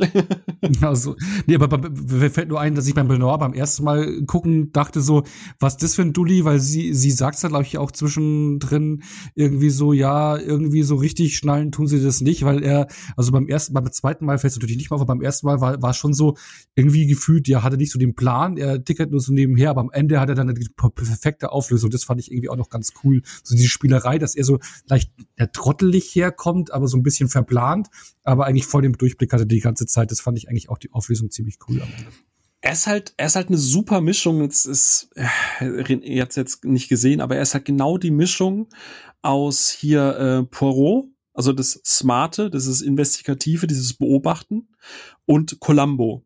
Columbo, ich weiß, ja, ich weiß, René, alte, alte Leute Fernsehen und du hast das nicht gesehen, du bist zu cool dafür, aber ja, Columbo ist ja, Wollte ich machen, da kann ich aus meiner Haut. das ist, das ist okay, ich, ich verzeih dir. Aber Columbo, das ist halt auch so ein bisschen Teil Columbo, ne? Mit seinem Trenchcoat sieht immer so ein bisschen versifft aus. Keiner nimmt ihn halt ernst. Äh, aber er, er hat halt immer noch diese eine Frage und ganz kurz noch und, und nur, nur noch diese eine letzte Frage, die beantwortet werden muss. Und der immer so ein bisschen am Krübeln ist und immer auf seiner Zigarre rumkaut. Und Johnson hat ja auch gesagt, dass die beiden halt halt große Einflüsse waren. Äh, Gerade, also vor allem Agatha Christie, weil er da ein Riesenfan ist. Aber wie gesagt, da ist halt auch noch Teil mit Columbo mit dabei. Und ich finde, es ist diese, wie du sagst, auf der einen Seite denkst du halt außen auch, also vieles fällt ihm ja zu, ne? Der Hund bringt ihm dieses Beweisstück, zum Beispiel mit diesem abgebrochenen, mit dieser abgebrochenen äh, Hausfassade und so. Er kommt ja nicht selber drauf. Er ist schon Dulli, aber ich glaube, das ist halt auch die Taktik, dass, dass, dass, dass er trotzdem guter, guter Investigativ äh, äh, Mensch ist, dass er halt trotzdem Dinge beobachtet und Schlüsse ziehen kann und Menschen lesen kann. Und das unterschätzt man dann halt einfach. Und ich finde, ja, das ist eine sehr schöne Symbiose, die er da hinbekommen hat. Genau das und auch ganz am Ende, wo sie sagt, so ja, ab wann wussten sie eigentlich, dass ich damit involviert bin äh, in den Fall? Und er so ja, am ersten Moment, äh, wo ich den Bluttropfen auf ihren Schuh gesehen habe. Also du weißt, dass er diese in diese Details äh, ins Auge fallen und der von Anfang an eigentlich wusste, dass sie da der Key ist äh, und Bescheid weiß, aber er hat sie machen und spielen lassen. Also er hat die Sache einfach laufen lassen und beobachtet und das ist schon clever. Also ich finde es cool gemacht. Absolut. Und großer Shoutout an Chris Evans. Wirklich. Ich, ich glaube, der hat jede einzelne Sekunde geliebt. ich glaube, alle, der gesamte Cast hatte riesig Spaß. Also die spielen alle toll auf.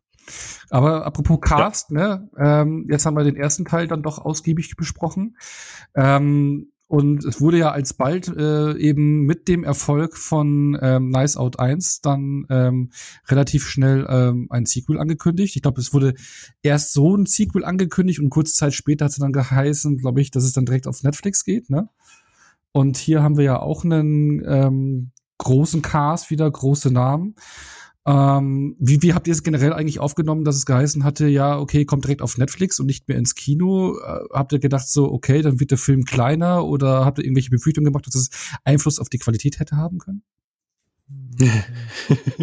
René, du darfst gerne zuerst, weil ich vermute, es ist sehr deckungsgleich.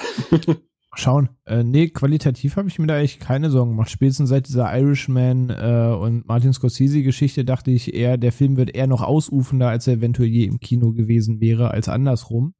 Ähm, weil was man jetzt ja schon gesehen hat, wenn du einen gewissen Namen mitbringst und in dem Fall auch gleich noch einen gewissen Cast direkt auch noch mitbringst, dann darfst du ja scheinbar schon relativ frei drehen, was du so verfilmen willst und die zahlen dir das einfach und dann bringst du den Bums raus und im besten Fall ist es dann halt erfolgreich. Ähm, von daher habe ich das eigentlich immer recht locker betrachtet, als das kam. Ich hatte mich schon gewundert darüber über die Ankündigung und dachte mir, oh, okay. Ähm, aber ich hatte jetzt nicht Bedenken, dass es in, in irgendeiner Form jetzt Auswirkungen auf den Film als solches hat.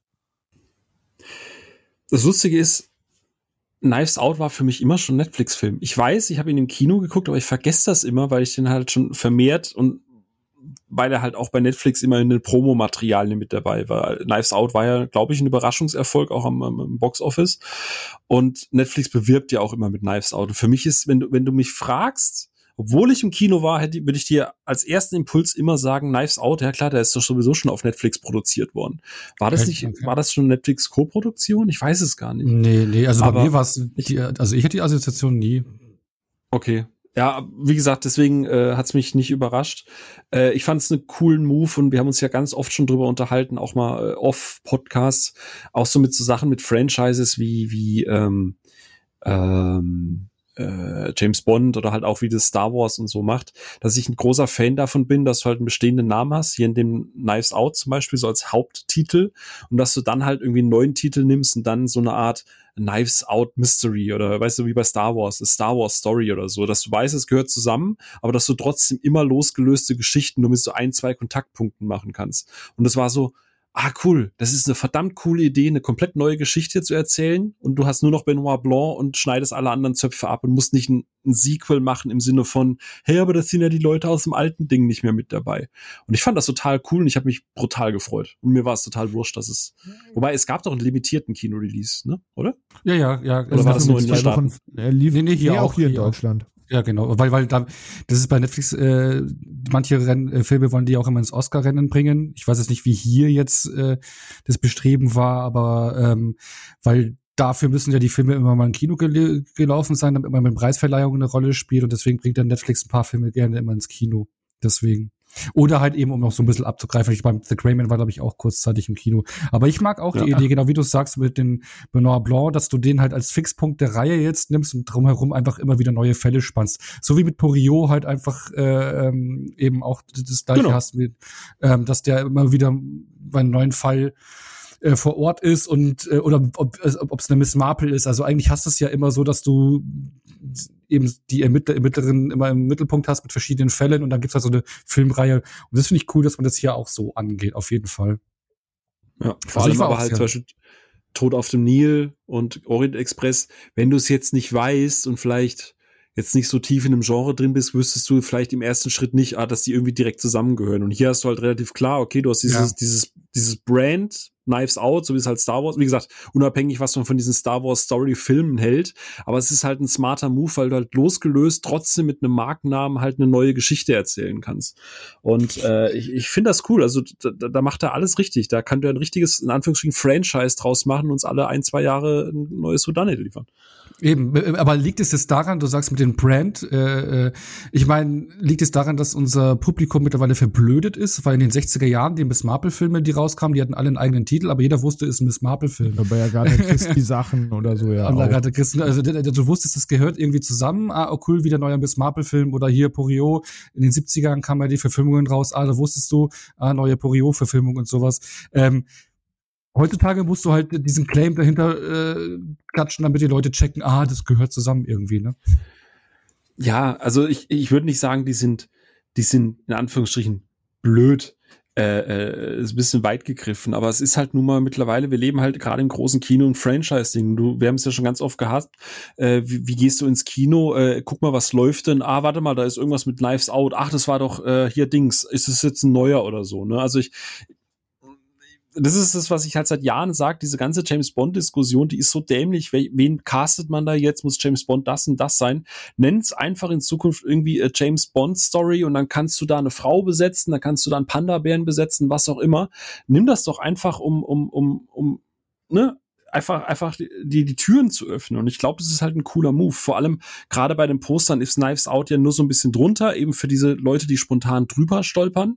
Aber du hast den Name, der eigentliche Name des Films ist ja, wie du es gerade sagst, bei Miss Marple oder Agatha Christie, der ist ja komplett losgelöst. Also Glass Onion ist ja relativ groß und präsent und dann ist unten drunter so, guck, guck, ich bin's, Knives Out. Ja, ja, klar. Und Daniel Craig so auch, auch, ja, genau. Und dann halt Daniel Craig noch probieren äh, auf dem Poster. Ich meine, da weiß man da auch schon die Assoziation, okay, die meisten, die Nice Out 1 gesehen haben, dass er da die Hauptrolle genau. spielt und jetzt wieder dabei ist. Ne? Genau. Ähm, so, und dann ist jetzt Class Union jetzt eben gestartet, äh, auch äh, auf Netflix. Ich glaube, einen Tag vor Heiligabend, ne, am 23. Hm, genau, 12. richtig. Und ähm, klar, also ich habe persönlich zum Beispiel so die Erwartungshaltung gehabt oder sowas, ah cool, neuer großer Cast, neuer Fall, äh, ähnliche Herangehensweise. Ähm, wie, wie, wie hat denn eigentlich so für euch so der Einstieg funktioniert? Weil man muss schon sagen, also mein Empfinden, gerade so die ersten 10, 20 Minuten äh, von der Tonalität, vom Tempo, bis von der Machart, ist man schon ein bisschen, ich sag's jetzt mal vorsichtig, hibbeliger als äh, der erste Teil, oder? Wie, wie, wie, oder wie, wie habt ihr das empfunden, den Einstieg? Äh, der Einstieg ist so ein Sequel-Ding, so ähm, mehr Gas, mehr, mehr schnell, alles doppelt, alles neu, alles noch größer und alles noch verrückter und crazier. Und äh, also mir ging's auch so. Anfang war so, wo ich dachte, okay, entspann dich mal. Also klar, er spielt natürlich sehr viel mit diesem Splitscreen und es fügt sich dann auch alles wieder sehr gut zusammen. Aber ich muss gestehen, ich, also ich habe mich nicht überfahren gefühlt. Aber ich dachte mir schon so, okay, wenn das die Figuren sind, denen ich jetzt zwei Stunden folgen muss, dann aber Halleluja auf gar keinen Fall. Danke, so habe ich mich auch gefühlt. Ja, der Anfang ist halt recht aggressiv. Ne? Man merkt, er dreht halt direkt auf 12 und sagt halt, ihr, ihr mögt übersteuert oder überzogene Charaktere und setzt da halt dann noch einen drauf. Und im ersten Moment gerade die Figur von Kate Hudson und von ihr Dave Bautista mit seiner Mama da, dachte ich mir schon so, ja, okay, wild, ähm, aber ich war einfach, ich hatte einfach Bock, es war ein Tag vor Weihnachten, ich war recht entspannt, äh, wollte gucken, wo die Reise hingeht. Aber der Cast wird dir schon sehr, sehr äh, ins Gesicht gehauen, die ersten zehn Minuten, das stimmt. Ja, ich meine, fairerweise, ohne du hast es vorhin gesagt, bei, bei, bei Knives Out, der Cast ist ja auch schon alles Stereotypen. Und es gibt ja diesen sehr sehr offenen Trump-Schlagabtausch, äh, wo sich die Familie quasi gegenseitig mhm. irgendwie fetzt, ob es jetzt okay ist, Kinder im Käfig zu halten. Und natürlich ist das auch drüber, aber es ist in seiner stereotypen Überspitztheit irgendwie noch greifbar. Es sind, es, es sind Diskussionen, die du wirklich ernsthaft führst, weil sie von zwei, drei überspitzten Figuren geführt werden. Und hier ist halt irgendwie so, ja klar, der, der, ähm, der, wie heißt der Andrew Tate-Typ, der aber zu Hause von seiner Mutter geohrfeigt wird. Natürlich das kleine Schnallchen, das natürlich sich für Feminismus einstellt und es sagt, es ist okay, wenn man Brüste zeigt. Und dann hast du die Überkandidierten, also das, plötzlich sind die alle drüber. So, und ich dachte mir so, oh, das, das, das ist äh, wild. das, das könnte sch schwierig werden. Ja. Und wie hat sich dann so für euch so der Rest entwickelt? Also ich, wir bleiben ja jetzt auf einer gewissen Flughöhe, weil wir wollen ja gleich die ersten beiden Teile nochmal in ein paar einzelnen Bereichen gegenüberstellen. Aber wie, wie hat dann so der Rest für euch äh, funktioniert? Weil dann geht's ja auf eine Insel von den superreichen Typen, der von Edward Norton gespielt wird. Und ja. dann hast du wieder deinen abgegrenzten Bereich. Du hast jetzt die ganzen durchgeknallten Figuren, die jetzt hier ähm, Positionen äh, beziehen und alle irgendwelche Motivation äh, rangesteckt bekommen, so wie wir es beim ersten Teil auch schon hatten. Und äh, das Spielchen so losgeht. Ähm, ging das für euch trotzdem auf nach den etwas, ich würde mal sagen, wilden, hibbeligen Einstieg? Ich meine, für mich, er hat dann schon irgendwann so eine Bremse reingelegt und ist dieses Tempo nicht weitergegangen. Hat schon noch mit rumgespielt, mhm. aber zum Glück nicht so wild, wie die ersten 10, 20 Minuten waren. Aber trotzdem schon tonal fühlt sich's anders an wie der erste Teil und auch der Fall, wie er dann so geht, auch äh, Daniel Craig äh, spielt noch ein bisschen mehr drüber als im ersten Teil, aber bisschen, äh, bisschen ja, ja. Äh, ging das dann für euch so auf oder was, was, was, oder sagen wir mal, was habt ihr dann geschätzt eigentlich jetzt an Glass Onion? Erstmal das Positive hervorzuheben dann aus diesem Szenario heraus. Ähm, ich muss sagen, ich habe als erstes tatsächlich geschaut, wann das Drehbuch geschrieben wurde, weil ich mir am Ende des Films nicht ganz sicher war, ob das jetzt eine, eine Parabel auf die ganze Twitter-Situation der letzten neun Monate gewesen ist. Ähm, weil es da irgendwie sehr viele Parallelen gab zu Sachen, die gerade auf Social Media passieren. Und mir dachte, entweder sehr grenzgenialer Zufall oder kalkuliert. Ich weiß es bis heute nicht. Ähm, aber ja, als sie auf der Insel dann irgendwie ankommen und sich dann quasi der, der Fall abzeichnet, um den es geht und alle quasi in, in Stellung gebracht wurden, ähm, dann war ich halt schon investiert. Was halt im ganz zum ersten Teil so anders ist, ist, ist es mir jetzt keiner wirklich sympathisch. Also es gibt Figuren, die ich im ersten Teil einfach sehr charming fand, wo ich im zweiten Teil anfangs nicht ganz wusste, wen ich jetzt ätzender finde. Andererseits sollten die Figuren ja auch genauso ätzend sein, weil es sollen diese verschnöselten Eigeninteresse-Typen sein, die irgendeinem Milliardär an seinem Schnulli hängen. Ähm, und von daher war es ja halt auch so gewollt, dass die Figuren genauso sind, wie sie dargestellt sind. Ähm, als der Fall dann selber losging, ähm, hatte ich schon meinen Spaß mit dem Film. Aber ich kann auch jeden verstehen, der, der ihn nicht mochte, sag ich mal. Okay, und wie war's für dich, Phil? Hm. Äh, ähm, äh, wir haben jetzt gesagt bei den positiven Sachen, ne? Ähm, ich jetzt also hast du, hast du nichts, willst du gleich, willst du gleich skippen und nee, nee, nee. Nee, nee, nee, nee. Ähm, hat gesagt, wenn ich nichts Gutes ne zu sagen habe, soll ich gar nichts sagen. Ja, genau, richtig.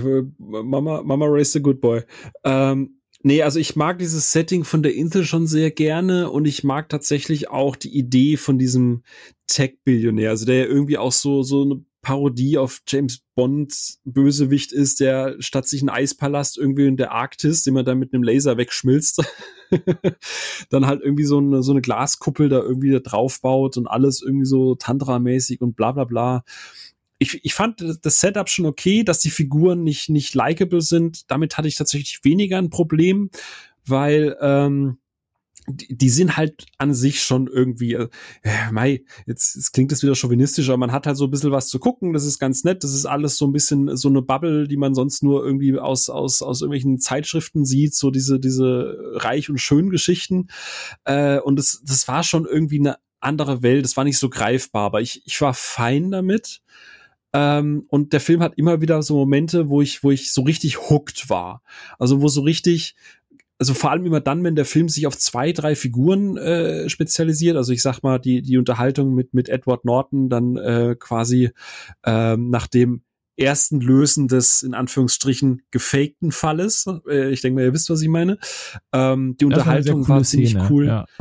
Auf jeden Fall. Und, und später auf einem Balkon gibt's auch eine sehr, sehr spannende und intensiven Austausch, wo, wo der ganze Plot so ein bisschen ausgebreitet wird und, und um was es geht und so. Und der hat so seine Momente, wo ich echt denke, okay, er, er kann's. Also äh, da bin ich, da habe ich alles aufgesaugt, was in diese Szene irgendwie reinkam. Aber sobald es dann halt wieder voller wird und, und, und die Leute sich eher wieder sammeln und wieder sehr viel mit diesen Stereotypen gemacht wird, dann ist so, der, wo der Film mir immer wieder so entglitten ist, wo ich einfach den nicht greifen konnte. Ich habe ja vorhin gesagt, ähm, dass das Houdanet für mich immer so ein Vibe ist. Und, und Knives Out hat diesen Vibe zu 99 Prozent seiner Laufzeit und Glass Onion hat diesen Vibe so zu 50 Prozent seiner Laufzeit. Und dann ist der Film auch wirklich, wirklich fantastisch. Wirklich fantastisch klingt doch schon mal gut. 50 Prozent. 50 Prozent. Nee. Ich meine, er, er hat schon einen ganz anderen Vibe, ne? Also das kann man da schon auf jeden Fall äh, sagen. Also er ist halt ähm, alberner und das, das musst du abkönnen ja. und greifen, verarbeiten können, sagen, okay, das ist jetzt einfach hier alles mal 10 und ihr hat einfach jeder Spaß und Edward Norton dreht richtig frei. Und also auch die Letterbox-Wertung. Die einen können sich genau darauf einlassen, dass das Ganze ein bisschen albern ist und sagen, okay, hat immer noch Spaß gemacht. Und für die anderen war es halt einfach eine Clownshow, die gesagt haben, das war too much von allem. So dass Ist die Frage, auf welche der Seiten man sich da halt stellen möchte, wie, mhm. wie der Film für einen selbst funktioniert. Wobei man natürlich jetzt nicht nur rein schwarz-weiß da sehen kann, sondern sich auch da in der Mitte treffen kann. Also bei mir zum Beispiel ist es, obwohl ich, wir wollen ja gleich den Vergleich nochmal machen, aber wenn, wenn man es mit dem ersten vergleicht, aber ich hatte mit denen trotzdem immer noch auch eine gute Unterhaltung äh, ja, oder äh, äh, gute Zeit, äh, trotz alledem. Äh, mich da schon ja die Tonalität nicht immer hundertprozentig auch abgeholt hat. So bin ich ein bisschen bei Phil. Ne? Also man muss sich schon drauf einstellen, aber trotz alledem hast du aber auch immer noch einen krassen Cast, der schon äh, ja am, am wie warte mal wie heißt es hier am Overacten teilweise ist. Ne? Ähm, mm. Den Eddie Redmayne ja. machen. in, in, in ja. äh, Jupiter Ascending. Ähm, Genau. Ich sehe gerade, du hast im, im, im, im Showdown später hast du diesen Punkt nicht aufgeführt, deswegen würde ich den gern mal kurz in die, in die Runde werfen. Hat, vielleicht ging es auch nur mir so, äh, hattet ihr auch das Gefühl, dass Glass Onion irgendwie keinen richtigen Mittelteil hat? Also ich fand den Film sehr kurzweilig dafür, dass er zwei Stunden zwanzig geht. Der hat sich nicht so angefühlt, aber ich hatte das Gefühl, dass nach dem ganzen Setup, wenn du weißt, um was es geht, geht's eigentlich schon direkt in die Auflösung. Ich habe irgendwie immer das Gefühl das gehabt, der Film hat irgendwie keinen Mittelteil. Weiß nicht, genau diese Auflösung zu sehen, er wusste halt doch mehr, ist für mich eigentlich der ganze Mittelteil des Films. Also da okay, blendet er quasi komplett seine Story aus und zeigt ja alles, was vorher passiert ist, aus anderer Perspektive für einen Zuschauer. Das ist für mich persönlich der Mittelteil des Films. Mhm. Kann man so sehen, ja. Also womit ich eher so, was heißt, Probleme hatte, aber ich habe den jetzt gesehen, ich glaube, äh, den ersten Feiertagen, aber bei mir ist der Film schon fast weg. Also bei mir ist nicht viel hängen geblieben, was bei mhm. Nice Out deutlich mehr war. Also das ist so ein Film, den guckt man, kann man mit Spaß haben, kann man, ne, aber dann ist es auch weg.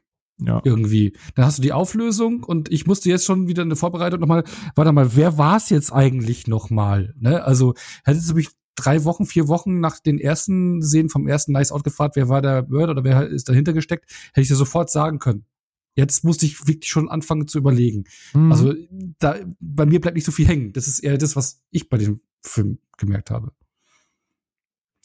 Dass da obwohl man schon ja. bemüht ist, da so ein eigene äh, unique Momente zu kreieren oder so ein.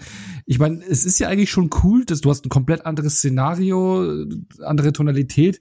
Ist ja eigentlich im Prinzip schon cool für ein Sequel, dass du sagst, okay, wir versuchen nicht nur den ersten Teil zu kopieren, sondern wir versuchen wieder was Neues, Uniques zu machen. Ne? Aber ist nichts, was bei mir so richtig krass hängen geblieben ist, außer die Glaskuppel, glaube ich, diese. Und der Porsche. ja. Hä? Nee, aber ich weiß, ja, was du meinst. Ja. Aber ähm, wollen wir das mal ein bisschen vertiefen? Der Phil hat schon angekündigt, er freut sich. Wir machen wieder einen Schlagabtausch, äh, wieder ein richtiges versus Nice Out 1 versus Glass Onion, wo wir ähm, ja mal die einzelnen Bereiche so ein bisschen gegenüberstellen, oder? Und ähm, wir haben ja schon viel, gerade auch beim ersten Teil darüber geredet, beim zweiten jetzt auch. Äh, und zwar entscheidend ist ja auch für so Whodunits immer der Cast. Ne? Ähm, Stellen wir doch mal den Cast äh, jetzt hier gegenüber. Ähm, ja, beim ersten Teil, ähm, ja, da hatte man Namen wie Jamie Lee Curtis, äh, Don Johnson, Michael Shannon, äh, Tony Collette, ähm, also Christopher Plummer, Don Johnson. Christopher, genau, Don Johnson, glaube ich, hatte ich schon gesagt, Chris Evans, genau, Anna de Armas, die da im Prinzip jetzt hier ähm, wohl bemerkenswert, genau, reinfallen, reinfallen will bei, bei äh, Benoit Blanc, der hat immer jetzt in beiden Filmen einen weiblichen, äh, weibliche, nicht Gehilfin, aber einen weiblichen, der Sidekick ist übertrieben, aber jemand, Protégé. Eine Frau, eine Frau an der Seite, mit der er dann im Prinzip so ein bisschen ermittelt oder zusammenarbeitet und das, obwohl er James Bond ist, immer ohne erotischen sexuellen Hintergedanken, ne? Ohne das oder romantisch, romantischen Hintergedanken, was ja auch sehr bemerkenswert ist für dich. Ähm, genau, und hier hast du da eben Anna de Armas an der Seite. Genau, also den Cast gegen Glass Onion, ähm, wo du, ja, wir haben schon besagten Edward Norton, äh, Kate Hudson, wo ich mich gefreut habe, sie wieder zu sehen, auch schon, wo ich vorab gelesen hatte, dass mhm. äh, sie mitspielt. Äh, Catherine Hahn, die ja ähm, durch die ähm, WandaVision-Serie WandaVision-Serien ja, genau äh, an Hype bekommen hat. Äh, Dave Bautista, der ja auch äh, groß im, im Geschäft ist und auch äh, Chanel Monet, die jetzt hier diejenige ist, die ähm, Daniel Craig an die Seite gestellt wird, ähm, mit der er so ein bisschen zusammenarbeitet. Ähm, und äh, Leslie Odom Jr., der noch eine wichtige Rolle spielt. Ähm, ja, wie, wie fandet ihr so im Vergleich den Cast? Ähm, sei es jetzt die Namen, beziehungsweise auch Rollen und wie es dann gespielt worden ist. Äh, oder frage ich eher so, hat Class Onion da überhaupt irgendwie den Funken eine Chance gegen den ersten Teil? Also zum einen muss ich sagen, hätte ich die Wahl zwischen einem weiblichen Techtelmechtel und einem Techtelmechtel mit Hugh Grant, wüsste ich, wer gewinnt. Ach so, ähm, den, den, den Namen stimmt, den Namen habe ich jetzt äh, rausgelassen. Ja, aus, das ist ja, auch, äh, die Überraschung, ich lasse ja. den auch unkommentiert, wo und wie und was. Ich sag dazu nichts weiteres. Ähm, von all den Punkten, die du aufgelistet hast, wo wir den Kampf gegeneinander antreten, ist das das Schwierigste. Ähm, ich finde beide Casts sehr, sehr gut und beide machen genau das, was sie machen sollen. Glass Onion halt auch seine überzeichnete, fast schon karikatureske Variante. Also Edward Norton ist halt super. Du merkst, dass es ihm echt Spaß macht, in so einem Film zu spielen. Bautista spielt fairerweise, spielt einfach Drax mit weniger Tattoos. Ein, oder nee, eigentlich fast schon mehr Tattoos. Ähm, der restliche Cast macht seine Sache gut, der macht Spaß. Wie gesagt, die, die füllen alle ihre Figuren aus. Riesen, riesen, riesen Shoutout an ähm, äh, Chanel Monet, äh, die ja, äh, also ich, ja, da gehst du jetzt wieder in den Spoilerbereich rein, aber die ja eine gewisse Belastung hat, was ihre Rolle angeht, ein, ein, ein mehrfaches Spiel spielen muss und die macht das, die ist absoluter Standout. Ähm, ich muss aber gestehen, würde ich jetzt, muss ich jetzt, werde ich ja auch machen müssen, äh, einen Punkt vergeben oder einen Sieger äh, nennen müssen, ist es bei mir Knives Out. Einfach weil die Figuren greifbarer sind, weil Jamie Lee Curtis, Tony Collette, Don Johnson äh, ist einfach nochmal eine andere Hausnummer. Äh, Christopher Plummer, auch wenn er nur kurz zu sehen ist. Ich weiß nicht, ich finde den Cast auf beiden Seiten sehr, sehr gut. Die machen auch beide ihre Sachen gut, aber die Figuren, die sie verkörpert, da gewinnt dann Knives Out, weil einfach die Figuren deutlich besser ausbalanciert sind in, in, und greifbarer sind in Knives Out. Ja, mhm. dem kann ich mich eigentlich nur anschließen. Der eine hat halt immer diese etwas mummelige Kaminfeueratmosphäre und der andere hat halt mehr diese Party-Vibes. Und äh, da beide Casts halt tonal vollkommen anders funktionieren als vollkommen verschrobene Familie, in der, zu der nicht zwingend dazugehören willst. Ähm, oder halt einfach dieser komischen, verzogenen Milliardärs-Crew. Ähm, machen halt beide ihr Ding gut, aber ich, ich finde halt die, die Atmosphäre des, des ersten trotzdem noch ein bisschen cooler mit dem, was der Cast daraus macht. Ich glaube, ein Punkt, warum Knives Out auch noch bei mir gewinnt, und das ist etwas, was Ono vorhin angesprochen hat, und ich rechne das jetzt einfach dem Cast auch zu, damit ich den Punkt später nicht nochmal vielleicht, ähm, oder vielleicht kommt er später nochmal zum Tragen.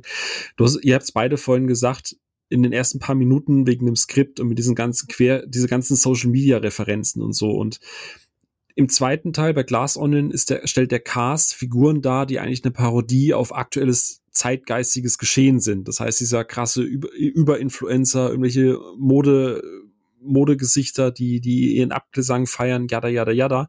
Oder so ein Elon Musk Verschnitt und so weiter der Punkt ist, wenn du das in zehn Jahren guckst, das ist immer das Problem, wer kennt's nicht, ne? Du guckst irgendeinen Film vor zehn Jahren, wo die dann sagen, hey, wow, du hast den coolen neuen Sony Walkman und denkst dir nur so, oh ja, das ist schlecht gealtert. Und ich glaube, dass Glass Onion, was die Figuren angeht, halt deutlich schlechter altert und die auf Knives Out Seite sind halt zeitloser, die sind klassischer weil sie äußern sich nicht zu einem konkreten politischen Geschehen, sondern es ist immer sehr, sehr vage gehalten und nicht so on the nose. Und ich glaube, deswegen gewinnt für mich halt auch einfach hier der Cast und die Figuren in Knives Out, weil du einfach ein zeitloseres Ensemble zusammengestellt hast. Mhm. Ja, das auf jeden Fall. Aber ich unterschreibe da auch eure, eure äh, Punkte. Also für mich gewinnt da klar der Cast vom ersten Teil. Äh, einerseits, weil ich da so die, die Charakterzeichnung mehr mag. Also mag ich lieber als diese Party Crew äh, zweiten und äh, ja, top gespielt. Die Namen taugen mir dann doch immer noch ein bisschen mehr, die holen mehr aus den Figuren raus. Also für mich ist es ein klarer Punkt für den ersten Teil. Ähm, dann würde ich mal weitergehen. Dreimal Cast. dreimal Cast. Also haben wir schon mal ein Punkt 1 zu 0 für Nice Out. Eins. Genau, ähm, 1 zu 0. Ähm, dann würde ich den nächsten Punkt machen und zwar der betrifft so den, die Einführung und den Aufbau, also sozusagen das ganze, ähm, ja, wie man eingeleitet wird in die Geschichte, wie wir die Figuren kennenlernen. Also ich habe ja vorhin gemeint, so die ersten 10, 20 Minuten bei Glass Onion, wie man die Figuren kennenlernt, mit diesem Splitscreen, was ja schon ein bisschen äh, flippig daherkommt, auch ein gewisses hohes Tempo hat und dem gegenübergestellt hast du ja dann im Prinzip im ersten Teil die Figuren, die du über die Verhöre kennenlernst, äh, wie sie ja an der auf den Stuhl sitzen mit diesen Messern dahinter.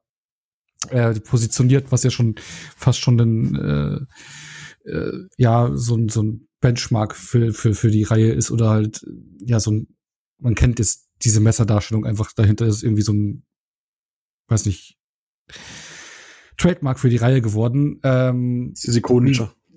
Ikonischer, ja, genau. Äh, aber so diese, diese Einführung von den Figuren, was und der Aufbau, was hat euch da besser getaugt? Vom ersten Teil oder jetzt vom Glass Onion? Ja, auch, auch da, ich habe es ja gerade so ein bisschen vorweggegriffen, doberweise und schon fast beides in einem beantwortet. Ähm, da halt auch der erste Teil, weil ich sage, ich mag die, diesen Aufbau. Ich finde eine schrullige, verschrobene Familie in irgendwie einem alten Herrenhaus einfach das, das Klassischste, was du halt so haben kannst an Einführung für die Charaktere.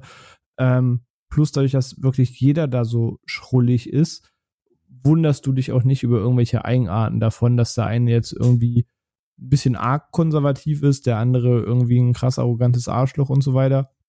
Und da jeder sein Ding macht, als halt diese, diese, diese Party-Crew. Ich sage, die ersten zehn Minuten waren, waren schon hektisch in, in Glass Onion mit, äh, gerade wo es hier zu der Kate Hudson-Figur, diese Blende ging auf die Party rüber, ähm, was so vollkommen all over the place war. Das, äh, da, da bin ich dann auch eher Fan von dem, von dem klassischen.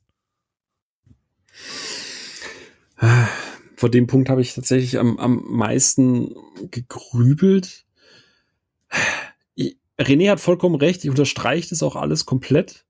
Ich muss aber gestehen, wir reden ja auch immer so ein bisschen von, von, von was ist dann schon wieder Klischee und was ist schon wieder abgedroschen und was nicht und jada jada.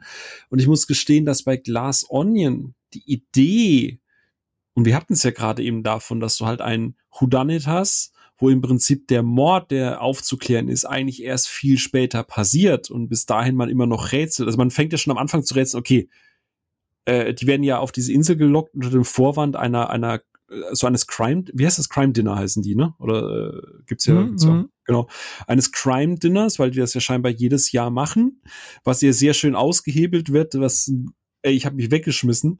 Es war so, so lustig, ich sag nur Thema Armbrust. Ähm, und dass du dann weißt, okay, verdammt, ein, der Fall an sich ist abgeschlossen, aber der Film geht ja noch anderthalb Stunden. Und es gehört ja auch, deswegen meinte ich vorhin, es gibt ja so effektiv keinen Mittelteil, weil bis dieses Setup wirklich am Rollen ist, ist eigentlich schon wieder quasi direkt in der Auflösung. Und die Einführung finde ich in Knives Out deutlich besser, weil es klassischer ist, weil man das kennt. Das ist stilistisch, stilistisch sicherer. Ist natürlich dann auch noch cool, dass du da einen Mord hast in einem Herrenhaus von jemandem, der Crime-Bücher macht. Ähm, ist natürlich alles sehr, sehr, sehr, sehr cool und doppelbödig. Aber auf der anderen Seite finde ich den ganzen Aufbau, unabhängig von den Figuren, in Glass Onion halt ein bisschen spannender, weil du halt lange Zeit nicht weißt, in welche Richtung es dann gehen soll, bis dann irgendwie dann mal tatsächlich ein Mord passiert. Und deswegen, auch damit es vielleicht mal ein bisschen spannender wird, ich, ich glaube, ich gebe ganz knapp, ganz, ganz knapp den Punkt zu Glass Onion. Nicht wegen der Einführung, aber wegen dem generellen Aufbau und weil es dann doch das Whodunit so ein bisschen mal wieder auf das nächstere mhm. Level zieht. Also das mag ich ja, auch man, bei Tod am Nil. Sich, man fragt sich zumindest länger, okay, worum geht's jetzt final eigentlich? Da, da halten sie es länger oben, das sich grübeln zu lassen, was ist hier am Ende überhaupt der Kasus Knaxus? Das stimmt. Carlos ja. Knacksus habe ich auch schon ewig nicht mehr gehört. Aber es ist wie bei, bei äh, Tod auf dem Nil. Ne? Also per se, die Prämisse ist halt super, weil du halt die ganze Zeit denkst, gleich muss was passieren, gleich muss was passieren. Ne? Und das ist natürlich hier wieder dieses Gummiband. Wie lange kannst du diese Spannung aufrechterhalten, bis es knallt? Und deswegen ganz, ganz leicht, also 51 zu 49 Prozent zu, zu, zu Glass Onion. Mhm. Ich finde, du hast auch so einen spannenden Aspekt gesagt, oder den ich jetzt auch in den Aufbau machen würde. Also, was ich wirklich in Class Onion wirklich mochte, war so dieses, wie er innerhalb von zwei Minuten oder noch weniger diesen Fall löst, ne? Wo er mal dachte, so das ganze Wochenende sollen die ja dieses Ding, ja, ich habe ja voll, ich habe ja extra teuren äh, Writer oder Writerin, glaube ich, war es oder so gehabt, äh, ganz teuer jetzt Drehbuch geschrieben fürs gesamte Wochenende. Ja, das war Und, äh, großartig. Das, ja. Also das war die Szene habe ich wirklich gemocht, wo er dann ja. auch wieder so freudig war, so, oh Mann, es war Pandemie Pandemie, zwei Jahre war ich in meiner ja. Badewanne eingesperrt und jetzt konnte ich endlich mal wieder hier irgendwie rumtoben. Ja, das war und, großartig. Äh, und in zwei Minuten, naja, ganz klar, sie ist es, äh, bla und da und so und so. Und hier sind die Hinweise und wie Edward Norton sich auch, also das ist großartig. Aber dann stört mich halt natürlich wieder so diese ersten 10, 20 Minuten, die mich wirklich äh, schwer haben in den Film reinkommen lassen. Das muss ich ganz ehrlich sagen. Ähm, dann das, äh, der Aufbau dann im, auf der Insel, das fand ich dann schon ganz nett gemacht, aber da hat mich jetzt wirklich so der erste Teil mehr bekommen, so mit diesem Verhör und ich mochte dann auch so die Einführung von Daniel Craig. Du hast ihn die oh, ganze ja. Zeit nur im Schatten hinten sitzen sehen und immer nur, wie er dann immer manchmal auf den Klavier so eine Taste gedrückt hat. Äh, Entschuldigung, aber wer ist das? genau, dann alle so, wer ist das? Genial, ne? Also, ich glaube nicht, wann hat das immer gedrückt? Vielleicht, wenn jemand lügt oder sowas? Oder hat das irgendeine Bedeutung? Hat er in bestimmten Momenten? Ja, ich glaube, es war immer dann, wenn jemand irgendwie gerade die Unwahrheit erzählt, so. Genau, wenn das weiß, irgendwie sowas, ne? Aber fand ich grandios und auch, äh, wie alle ihre äh, Ding, also du lernst dann auch so wirklich die Figuren schön kennen, Motivation und all sowas. Also da hat mir die Einführung der Aufbau dann besser gefallen. Deswegen würde ich dafür den ersten Teil stimmen. Aber wollen wir dann. Wie fandet so ihr denn die Boxen? Die gehören ja auch zur Einführung. Boxen? Die, die Rätselbox, die der geschickt bekommt. Ach so, boah, nee, das, das fand ich doof. Oh, okay. Stimmt, das, okay, das, das fand ich eine ganz witzige Idee eigentlich. Fandest Gerade so mit dem, gerade mit dem Kontrast, wie, wie man es auch lösen könnte. Das, äh ja, aber das war dann irgendwie so mir zu drüber, diese Box. Also das war, keine Ahnung, das hat mich nicht abgeholt. Ah, okay, das ist so. Nee, ich fand die Idee cool, dass es, wenn das scheinbar so ein jährliches Treffen ist und das ein bestimmter Kreis an Leuten ist, das sage ich mal, so eine sehr exquisite Einladung ist, dass das immer schon mit so einem Spiel verbunden ist. Die Idee fand ich ehrlich gesagt ziemlich cool. Ja, hab direkt Bock auf einen Jumanji-Spin-Off bekommen, nur halt mit so, mit so Todesfallen drin. Aber das wäre jetzt dann 2-1 trotz alledem für den ersten Teil. Ne? Das wäre dann ein Punkt wieder für den ersten Teil, oder? Glas Onion, ich hab's versucht, wirklich. Ich weiß, ich weiß, ich weiß. Wir können ja dann sagen, äh, nicht 2 zu 0, 2 zu 0,5? Nein. äh, nee, aber es ist, äh, es ist, ist 2-0 dann für den ersten, würde ich sagen, aber mit so einem Sternchen für den zweiten oder irgendwie sowas. Mit einer Teilnehmerurkunde. Wollte gerade sagen, Teilnehmerurkunde. Oder, oder mit einer extra Zwiebel oder sowas, ich weiß es nicht. Ähm, Genau. Da will ich jetzt den nächsten äh, Punkt beleuchten und zwar das äh, Setting bzw. Setup, äh, was wir hier haben. Einmal äh, Herrenhaus, Familienhaus, super klassisch, ein toter, was war es? Also klassischer geht's nicht, gegenüber Partyinsel mit einer übergroßen namensgebenden Class Onion, also so einen großen ähm, Glaszwiebel. Ja, ja Glaszwiebel, ja, ja, Turm ist ein großen Anwesen, Militärs äh, Tech-Anwesen. Ähm, wo natürlich die Freunde aufeinandertreffen. Also hier haben wir kein, äh, hier keine Familie, sondern halt einfach ein Freundeskreis. Aber was hat euch da mehr getaugt? Mhm. Die, die Frage finde mhm. ich schwer zu beantworten, weil sie ich sie unfair beantworten müsste. Wenn du mich jetzt rein nüchtern fragst, dann sage ich dir das Herrenhaus, weil es das klassischste aller Settings ist. Aber das funktioniert auch nur einmal. Wenn es eine Reihe an Filmen gibt und wenn es zum Beispiel vier Teile von mir aus gäbe, erwarte ich, dass zumindest einer in so einem Herrenhaus spielt. Das macht hier schon der erste Teil und das liebe ich. Ähm, Wäre der zweite jetzt auch in einem Herrenhaus, fände ich es aber ultra lame. Von daher ist es auch gut, dass der halt wo komplett anders spielt. Ähm, aber was ich jetzt besser fand, an sich bin ich Fan von dem Herrenhaus-Setting. Ich sage aber, ich brauche es aber nicht doppelt. Aber es ist dann unfair dem anderen gegenüber. Ich, ich mag mich da nur schwer entscheiden, ehrlich gesagt. Das wahrscheinlich du musst dich jetzt entscheiden, René. Mann, hier hängt alles davon ab. Ja, dann, dann, natürlich immer erstmal das Klassische. Das, das muss halt irgendwie einmal vertreten sein. Das, danach kann es auf einer Yacht, im Keller, auf einer Partyinsel, in, auf dem Mond, sonst wo spielen. Aber es muss natürlich einmal ein klassisches Herrenhaus dabei sein. Oh, auf dem Mond, so im Austin Power Style, 60er. Oh, das, das oh, Ryan Johnson, du arbeitest ja am dritten also Teil. So eine Bösewicht-Basis, die irgendwo in einem Vulkan versteckt ist oder so. ja, mit einer Penisrakete, was? Ja. Äh, ja. ja. Mondstation, äh, nee, oder so eine Raumstation. Genau. Die ISS. Ähm, also deine Stimme geht ans Herrenhaus? Ja, es muss halt einmal vertreten sein. Das ja. ist schwierig. Ja, tue ich mich schwer. Oh, weißt du was, ich setze mich jetzt in die bequeme Position, dass ich die Verantwortung gleich wieder zu Onno rüberschieb. Weil ich bin äh, wirklich, du hast mir eins zu eins alles, was ich mir für, für den Punkt halt überlegt habe. Ähm, wie du sagst, es ist, ich habe es gerade eben schon tausendmal gesagt, das Thema Vibe, das Thema, was erwarte ich von einem Whodunit? Auf der anderen Seite, wie du es gerade auch schon gesagt hast, klar, man denkt an das Herrenhaus. Und natürlich weiß es Ryan Johnson auch. Und der erste Teil ist ja auch nicht so dieses klassische Herrenhaus, sondern es ist ja deswegen ein Herrenhaus, weil der Typ halt eher so ein Oldschool-Typ ist, ne, der halt noch Bücher schreibt und Crime und Geschichten macht. Und deswegen ist das Haus so, wie das Haus ist. Also es ist ja schon in der modernen Zeit mit modernen Regeln, aber du musst das ja irgendwie rechtfertigen, damit du halt so einen Agatha Christie-Look da hinten drin, äh, hinten dran hast. Auf der anderen Seite muss ich gestehen, wenn ich irgendwo die Möglichkeiten habe, zweieinhalb Stunden lang nicht in einem muffigen Haus zu sitzen, sondern auf einer scheiß Insel irgendwo in den Tropen bin und Sonne tanken kann und Leuten, reichen Arschlöchern zugucken kann, wie sie irgendwie gerade das Leben leben, wo ich denke, ja, hätten wir noch zwei Patrons mehr, dann könnten wir das auch haben. Na gut, vielleicht auch drei. Ähm, ich glaube, auch hier wieder vom Setting, also von der reinen Idee des Settings her, finde ich so eine, in Anführungsstrichen, Tech-Milliardär, Bösewicht-Insel mit tropischem Gefilde und ganz im Ernst, wie viele tropische Houdanet-Settings fallen euch ein? So aus der Pistole, aus der Hüfte geschossen.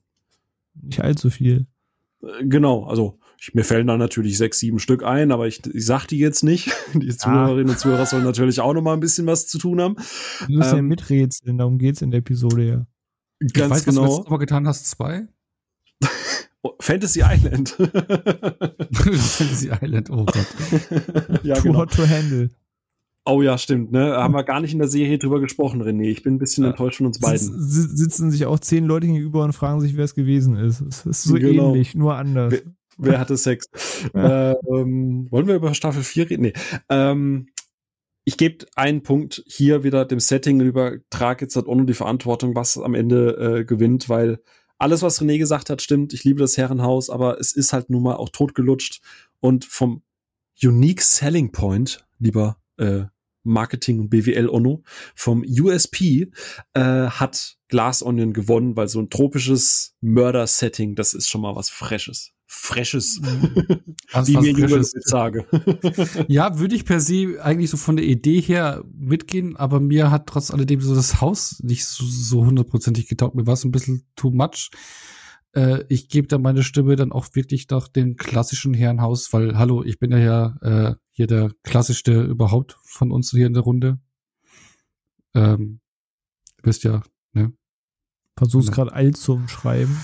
Genau. Okay. Äh, angestaubt. An, angestaubt, ne? Ähm, per se fände ich die, die, die Idee cool, auch ein anderes Setting. Ich meine, es muss ein anderes Setting sein, aber mich hat es trotzdem nicht so hundertprozentig abgeholt. Wie war es ein bisschen zu viel. Ähm, deswegen wäre es jetzt wieder 2-1 für äh, den ersten Teil. Also das wäre jetzt das 3-0, aber ich mag's, Phil, wie du für Klaas und den kämpfst da. Das äh, rechne ich hoch an. Ich denke mal, dass wir dadurch am Ende dann noch einen extra Punkt geben können. Ähm, dann, du meinst vielleicht zweimal, zweimal so ein halber Punkt ist auch ein ganzer Punkt. genau. So wie der Mathelehrer, äh, der mich früher im Abi noch gerettet hat, der gesagt hat, ach, weißt du was, guck mal, du hast deinen Namen richtig geschrieben, Punkt kriegst du noch. ja, ich weiß, das ist das klassische 3-0, aber jetzt hast du schon so zweimal schön für Klaas und den getippt und zwei, macht man 3-1, ist es okay? Ist fair, ist fair. Ist, so. ist fair, ne? Okay. Das ist sowieso Dreiecken, ist auch ein Elfer oder so, ne? Dann, ähm, ja, dreimal rechts, auch links. Das, man kann sich das alles zurechtrechnen. Genau, damit es auch Unser spannend bleibt. Podcast, unsere Regeln. So. genau, weil ich jetzt 3-1 äh, und wir haben noch zwei Kategorien, weil dann könnte es noch zum Ausgleich kommen, ne? Damit es noch spannend bleibt. Dann Oder? einigen wir uns beim Setting doch einfach auf ein klassisches Unentschieden. Jeder gibt anderthalb, weißt du so. Oder, ja, oder so. Nee, es steht jetzt einfach 3-1. So. Okay, okay. So fair bist, wollen wir jetzt auch nicht sein. Jetzt mal Kirche ja. im Dorf lassen. Du, du bist unser BWL Ono. Du musst wissen, wie Mathematik funktioniert. Ich bin da. Ich, ich habe kein. Ich, ich schreib's nur rein.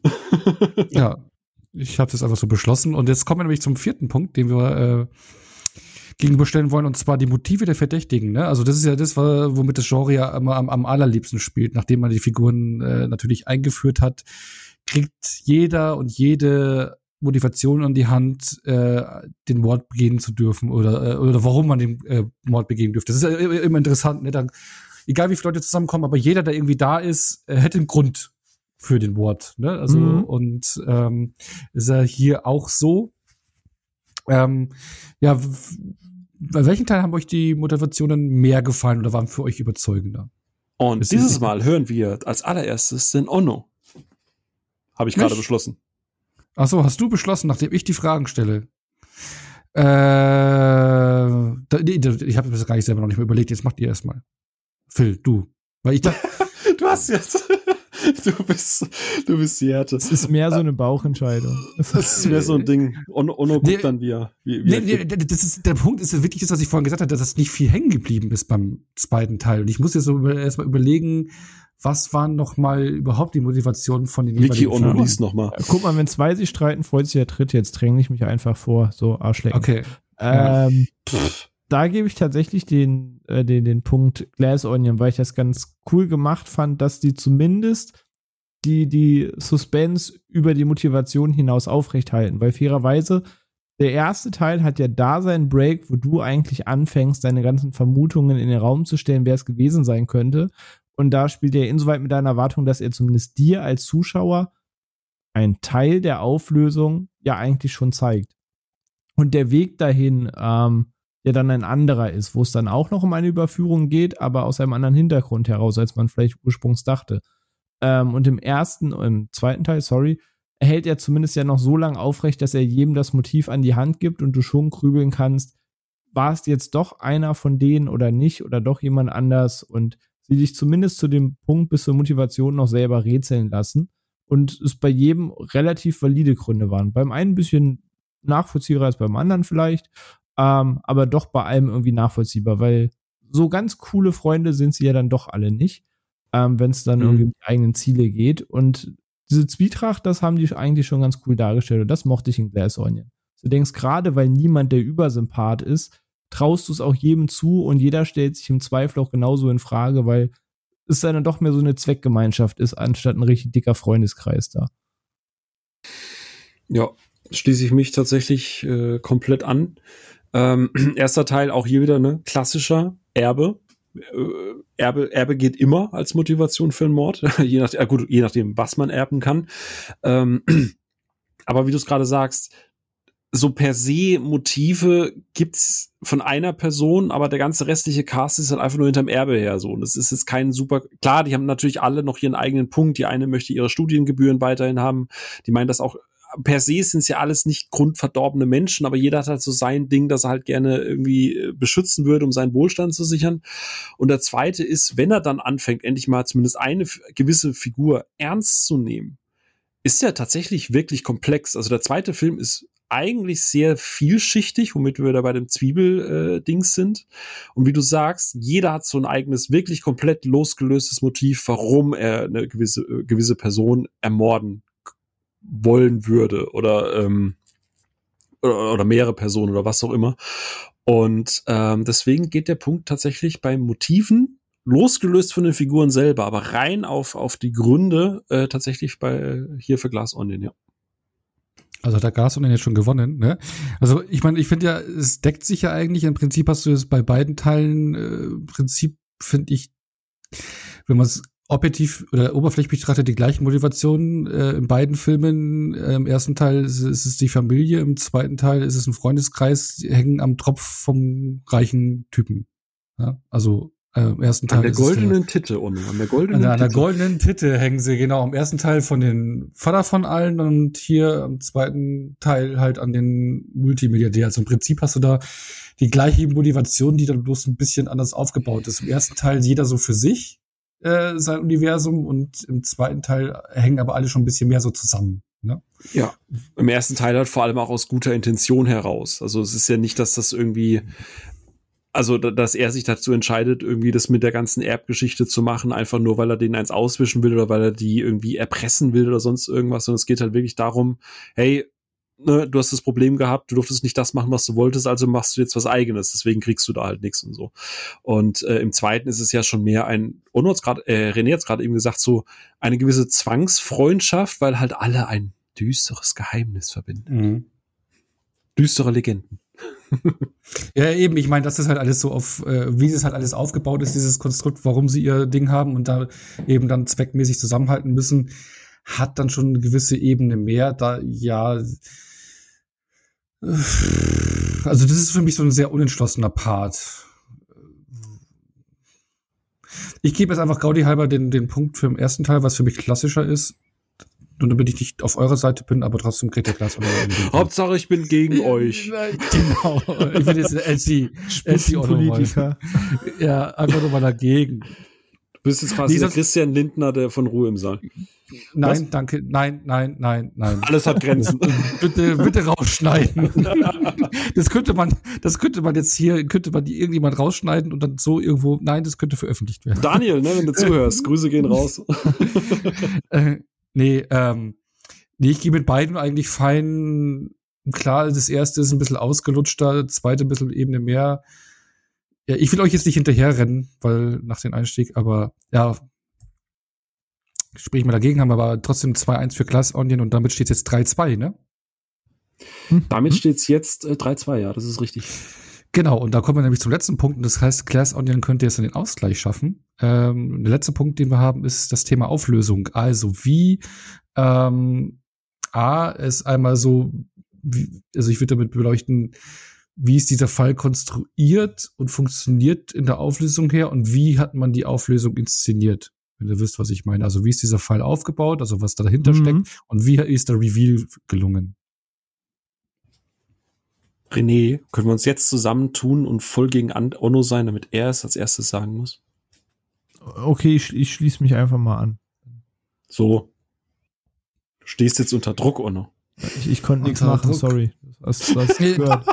Nee, nee, aber für mich ist ja, ich meine, ich habe ja vorher noch nicht so sagen wollen, also für mich ist, äh, ich mochte den zweiten schon, hatte Spaß mit dem, aber für mich ist der erste Teil immer noch, was heißt, ja, fast schon noch mindestens ein Level besser in allen ja, Belangen. Schon.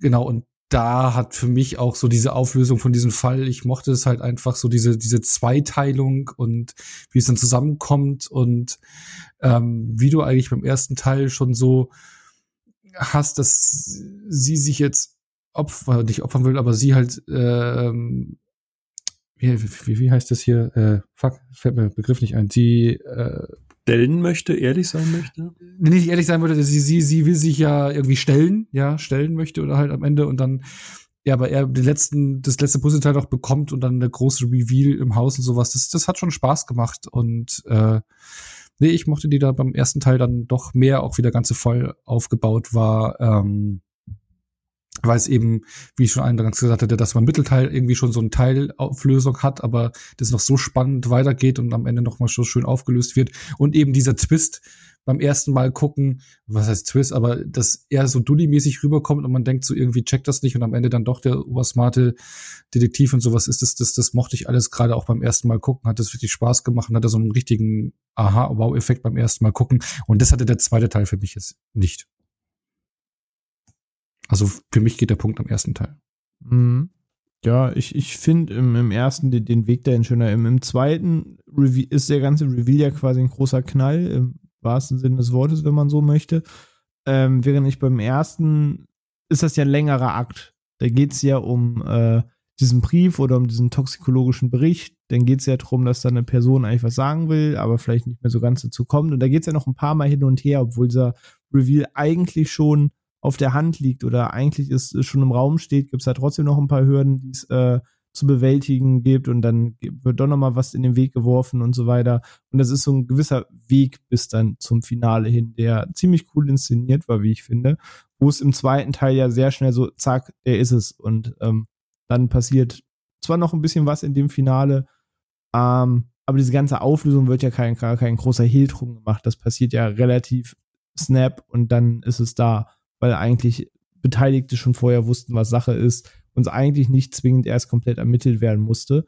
Von daher, den Weg dahin, den fand ich im ersten auch cooler, aber man hat sich für den zweiten halt zumindest was, was anderes überlegt und ist die gesamte Sache mit der Auflösung anders angegangen. Aber ich, ich fand den, äh, die Spannung jetzt auch beim ersten Teil höher da, wie es zur Auflösung schlussendlich kommt. Ja, dann haben wir ja quasi schon Gewinner. Ähm, ich, ich weiß es ehrlich gesagt nicht. Ähm, ich weiß bis jetzt nicht, auch nach, wann habe ich ihn geguckt? Gest nee, vorgestern habe ich ihn geguckt. Ich, ich weiß nicht, ob ich das Ende einfach ab, absolut applausmäßig finde oder ob das einfach eine absolute Frechheit ist und man Ryan Johnson sofort irgendwie wieder auf, auf äh, ähm, Last Jedi-Niveau zurückprügeln sollte. Ähm, weil du hast ja einerseits diesen, diesen Meta-Kommentar mit, Benoit Blanc spricht das ja selber aus, ne, so, ah, du wärst gern irgendwie so eine Zwiebel, aber am Ende bist du halt doch irgendwie nur aus Glas und durchsichtig. Und es gibt ja dann noch, wie gesagt, aus Spoilergründen möchte man das jetzt hier nicht erwähnen. Ähm, aber, äh, also der, der Film kommentiert ja seine, wie ich finde, sehr plumpe Auflösung. Sehr, also der erste Verdacht, den man hatte am Anfang, also zumindest lag ich richtig. so viel kann ich sagen, äh, was, was, was den Mörder angeht. Und ich, ich weiß halt nicht, ob ich, ob ich sage, okay, es ist cool, dass er was anderes macht, weil du hast bei Houdanit im Endeffekt nur zwei oder drei Möglichkeiten. Die eine ist, dass du irgendwas super kompliziertes machst oder die andere Variante ist, dass es so obvious ist wie bei äh, Tod auf dem Nil, dass es im Endeffekt dann auch das am Ende ist, weil dann kannst du immer noch sagen, haha, du hast gedacht, das ist nicht so simpel, wie es eigentlich ist, weil deswegen ist es jetzt halt voll smart. Ähm, und Ryan Johnson ist ja gerne so ein Expectation-Subverter. Wir haben das ja bei Last Jedi gesehen, dass er gerne mal total gerne gegen den Strich geht. Das hat bei Knives Out gut funktioniert. Und hier hat die Auflösung, wie gesagt, ich, ich, ich glaube, ich musste noch mal gucken. Ich kann nicht sagen, ob ich die Auflösung einfach wirklich großartig finde oder mich persönlich beleidigt fühle und meine Mutter auch noch. ähm, deswegen, ich würde mich per se enthalten, aber mit einer Tendenz, dass Knives Out einfach die, die bessere, weil spannendere und vielschichtigere Auflösung hat. Aber wie gesagt, es ist ja wieder ein Meta-Kommentar und der Film kommentiert ja selber seine Auflösung, aber ist es dadurch besser? Ich weiß es nicht. Ich, keine Ahnung. Das, ich, ich so ging es mir bei dem James Wan-Film, bei Malignant. Das alles, was du sagst, und so exakt meine Gedanken am Ende des Films. Ich weiß eigentlich bis heute nicht, ob ich das genial oder einfach richtig scheiße finde. Also ich, ich kann deinen dein, dein Zwist sehr gut nachvollziehen. Ja, bei Malignant hat es zum Beispiel bei mir funktioniert, äh, weil er halt all in geht. Aber hier ist irgendwie so, ich weiß nicht, ob das zu dieser Reihe passt, gerade nach einem Knives Out. Auf der anderen Seite, der Film ist so drüber und so over the top, dass, glaube ich, so ein klassisches, komplexes Ende gar, wie in, wie in äh, Knives Out eigentlich gar nicht funktioniert hätte. Also echt, keine Ahnung. Also Tendenz leicht zu Knives Out. Äh, ich meine, Knives Out hat den Punkt eh schon gewonnen, aber ich weiß es nicht. Also ich glaube, das ist, wie du am Anfang gesagt hast, du hast einerseits diese, diesen Comedy-Faktor, wo du mitgehen musst und ich glaube, bei der Auflösung ist auch so ein Punkt, wo du sagen musst, okay, du gehst die Meile mit oder, oder du, du wirst einfach dir ein Loch in, in den Bauch ärgern. Mhm, das stimmt. Okay, dann haben wir jetzt das 4-2. Ähm, ja. Haben wir dann doch äh, äh, eigentlich ja auch 4-1, ne, wenn wir den extra Punkt nicht gegeben hätten. Das ist richtig, ja. Aber da haben, haben wir einen klaren Sieg für den ersten Teil. Aber danke, Phil, dass du es trotz alledem noch äh, versucht hast, spannend zu gestalten. Man hätte fast meinen können, du findest den zweiten besser als den ersten.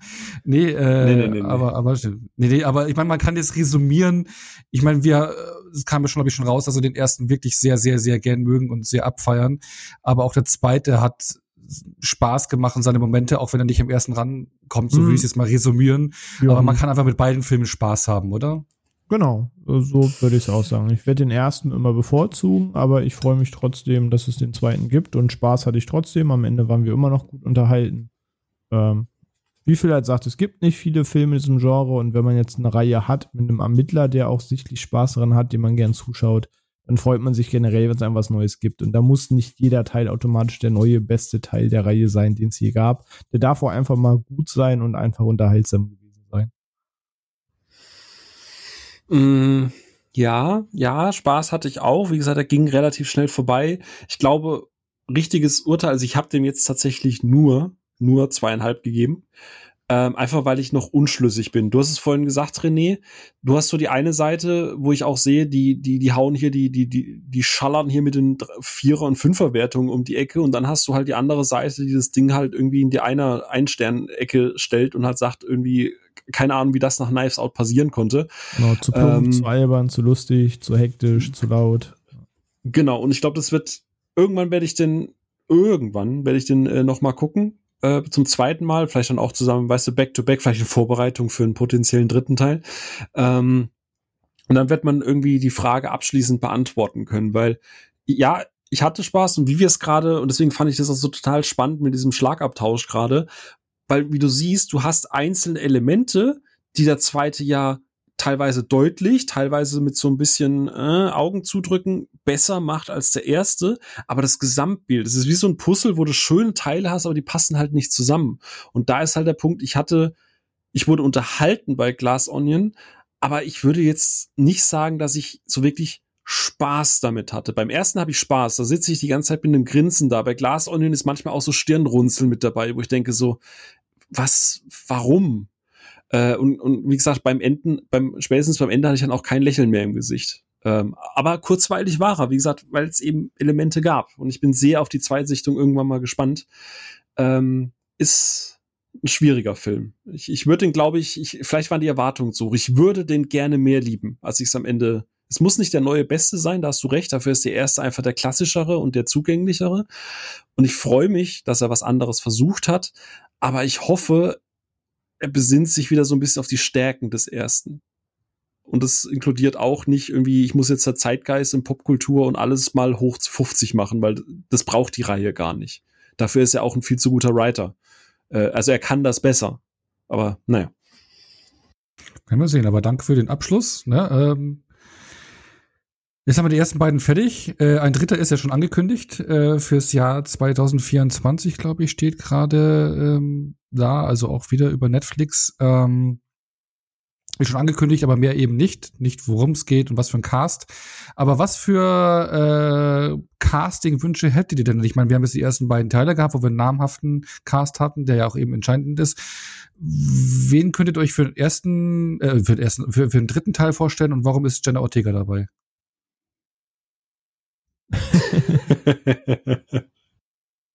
Weil die so schön schreit.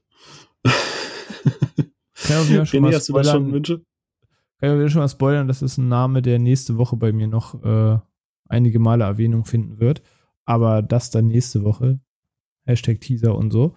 Ähm, nee, so, so genaue Wünsche.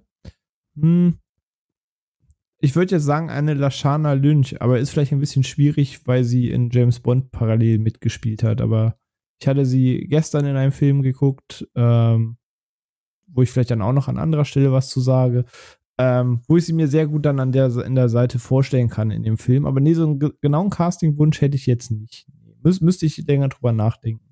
Weil ich glaube, je nachdem, wie das Ensemble zusammengestellt ist, kann es vielleicht gerade, weil es vielleicht manchmal sehr konträr zusammengestellt ist, gut funktionieren. Es gibt ein paar Leute, die ich immer gerne gucke. Ähm, also wenn es irgendwann rauskommt, keine Ahnung, Jeremy Irons ist in dem Film drin, dann, dann freue ich mich darüber.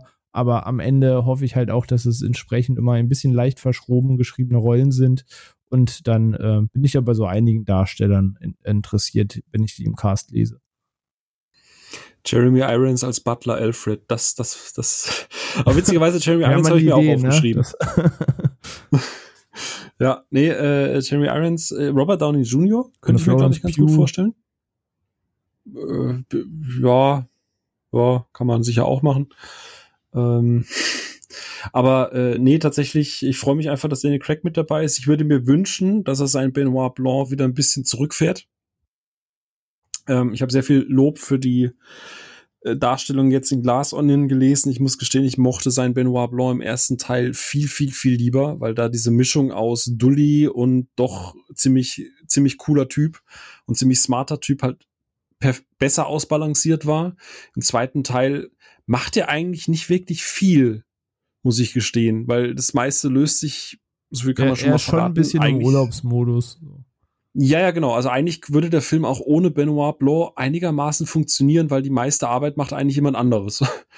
ähm, und er ist zu sehr drüber, wisst ihr, was ich meine? Ich kann es nicht an einem Punkt festmachen, aber irgendwie ja, ja, ist ja, die Balance nicht so richtig da. Und der ist deutlich mehr drüber als im ersten Teil, definitiv, ja. Also für, für mich wäre wichtig, dass er die Balance wieder findet und dass er sich halt einfach in diesen, dieses Ensemble so dazwischen mogelt, dass er quasi da ist, aber nicht da ist, so wie im ersten Teil.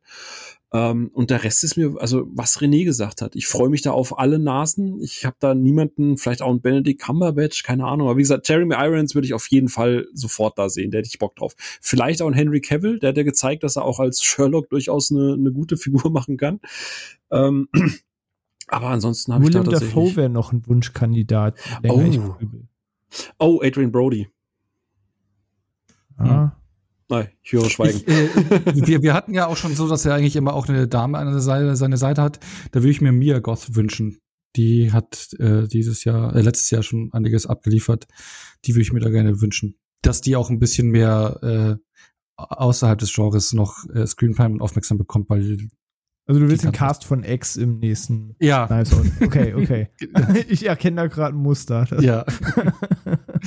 Der X-Faktor.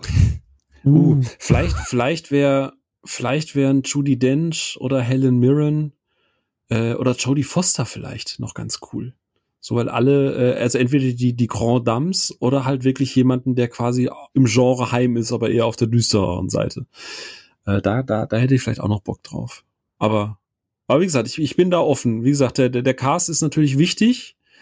Aber ich, ich lasse mir da gerne die Option offen, weil da kann man nicht enttäuscht werden. Und hätte mir jemand gesagt, äh, Dave Bautista im Whodunit, äh, äh, hätte ich gesagt, oh Gott, aber hey, es hat in dem Rahmen, dass er den gesteckt bekommen hat, hat das durchaus funktioniert. Ja. Eben, solange hier kein Dingens äh, vorkommt, wenn man noch einen Wrestler nehmen will, hier äh, fuck, John, John Cena. Cena. Ja, genau, der bei, bei äh, James Gunn ach, funktioniert. Hm? Ach, ey. Ach, warum nicht? Warum nicht? Ey, ganz im Ernst, ich, ich habe dem auch, ich habe auch gesagt, Peacemaker brauche ich ihn nicht und trotzdem funktioniert's. Wenn du, vielleicht kann Ryan Johnson, wir haben wir haben's ja davon gehabt in unserer äh, Bonus-Episode, wenn du einen Regisseur hast, der weiß, wie er mit John Cena umgehen muss, dann kann er diesen dummen, aber doch irgendwie coolen Typen spielen, solange er nicht in Fast and Furious auftritt und böse guckt. Ähm, ich ich würde den nicht abschreiben. Wäre jetzt nicht mein erster Pick, aber wäre auf der Cast-Liste, würde ich sagen, könnte könnt spannend werden. Könnte aber auch der größte Fail werden. ja, aber bin mal gespannt. Ich denke mal, dass wir vielleicht im Laufe des Jahres schon die Casting-Namen bekommen werden, weil wenn das schon nächstes Jahr ins Kino äh, auf Netflix kommt, dann Casting-Gerüchte gibt's ja immer vorab immer. Ähm, aber die Frage hatte ich vorab zwar nicht notiert, aber weil wir es vorhin hatten, vielleicht noch ein Setting, weil jetzt hatten wir ja das alte Herrenhaus, wir hatten eine äh, Milliardär-Tech-Tropeninsel, ähm, was könnt ihr euch als nächstes Szenario vorstellen? Ich meine, ausgedacht wäre so ein, ein, Zug oder sowas, ne, innerhalb eines Zuges oder auf einer Yacht mhm. oder sowas ist auch schon ein bisschen, ne, äh, ausgelutscht. Also, aber im Endeffekt sehe ich zwei Möglichkeiten. Das eine ist, du machst was Basic-mäßiges, also du hast jetzt da schon den Zug genannt. Man kann das ja auch irgendwie, keine Ahnung, einen Reisebus zum Beispiel machen oder man nimmt irgendwas Exotisches, äh, keine Ahnung, Ägypten oder man ist irgendwo in der Stadt in Paris oder so irgendwas unterwegs im Louvre oder hat ein Museum, wo was geklaut wird und der Raub geht schief, was auch immer, äh, wo du vielleicht so ein bisschen Heist-Elemente mit reinbringst, aber halt eher sowas Gesetzes in einer öffentlichen Location, dass du halt ganz viele äh, fremde Menschen zusammen hast oder du gehst halt wirklich jetzt komplett all in und so blöd das eben klang, aber weißt du, so eine Raketenbasis oder irgendwie so, ein, so eine Untergrundhöhle oder so ein geheimes Versteck oder sonst irgendwas, so weiterhin so irgendein Tech gelöt, dann gehst du halt all in auf diese komplett überzogene Schiene. Also ich glaube, du hast ja nur diese zwei Optionen. Außer René fällt jetzt noch was ein. Äh, wie wär's mit einer Dings hier in Afrika, eine Safari? Der ah. Löwe war's. ja. Also bist du nur, nur betrunken übers Gehege gefallen. Eigentlich wurde er gefressen, war er kein Mord. So ähm, Hangover-mäßig, dass du halt am Ende rausstellst, oh, er war gar nicht tot.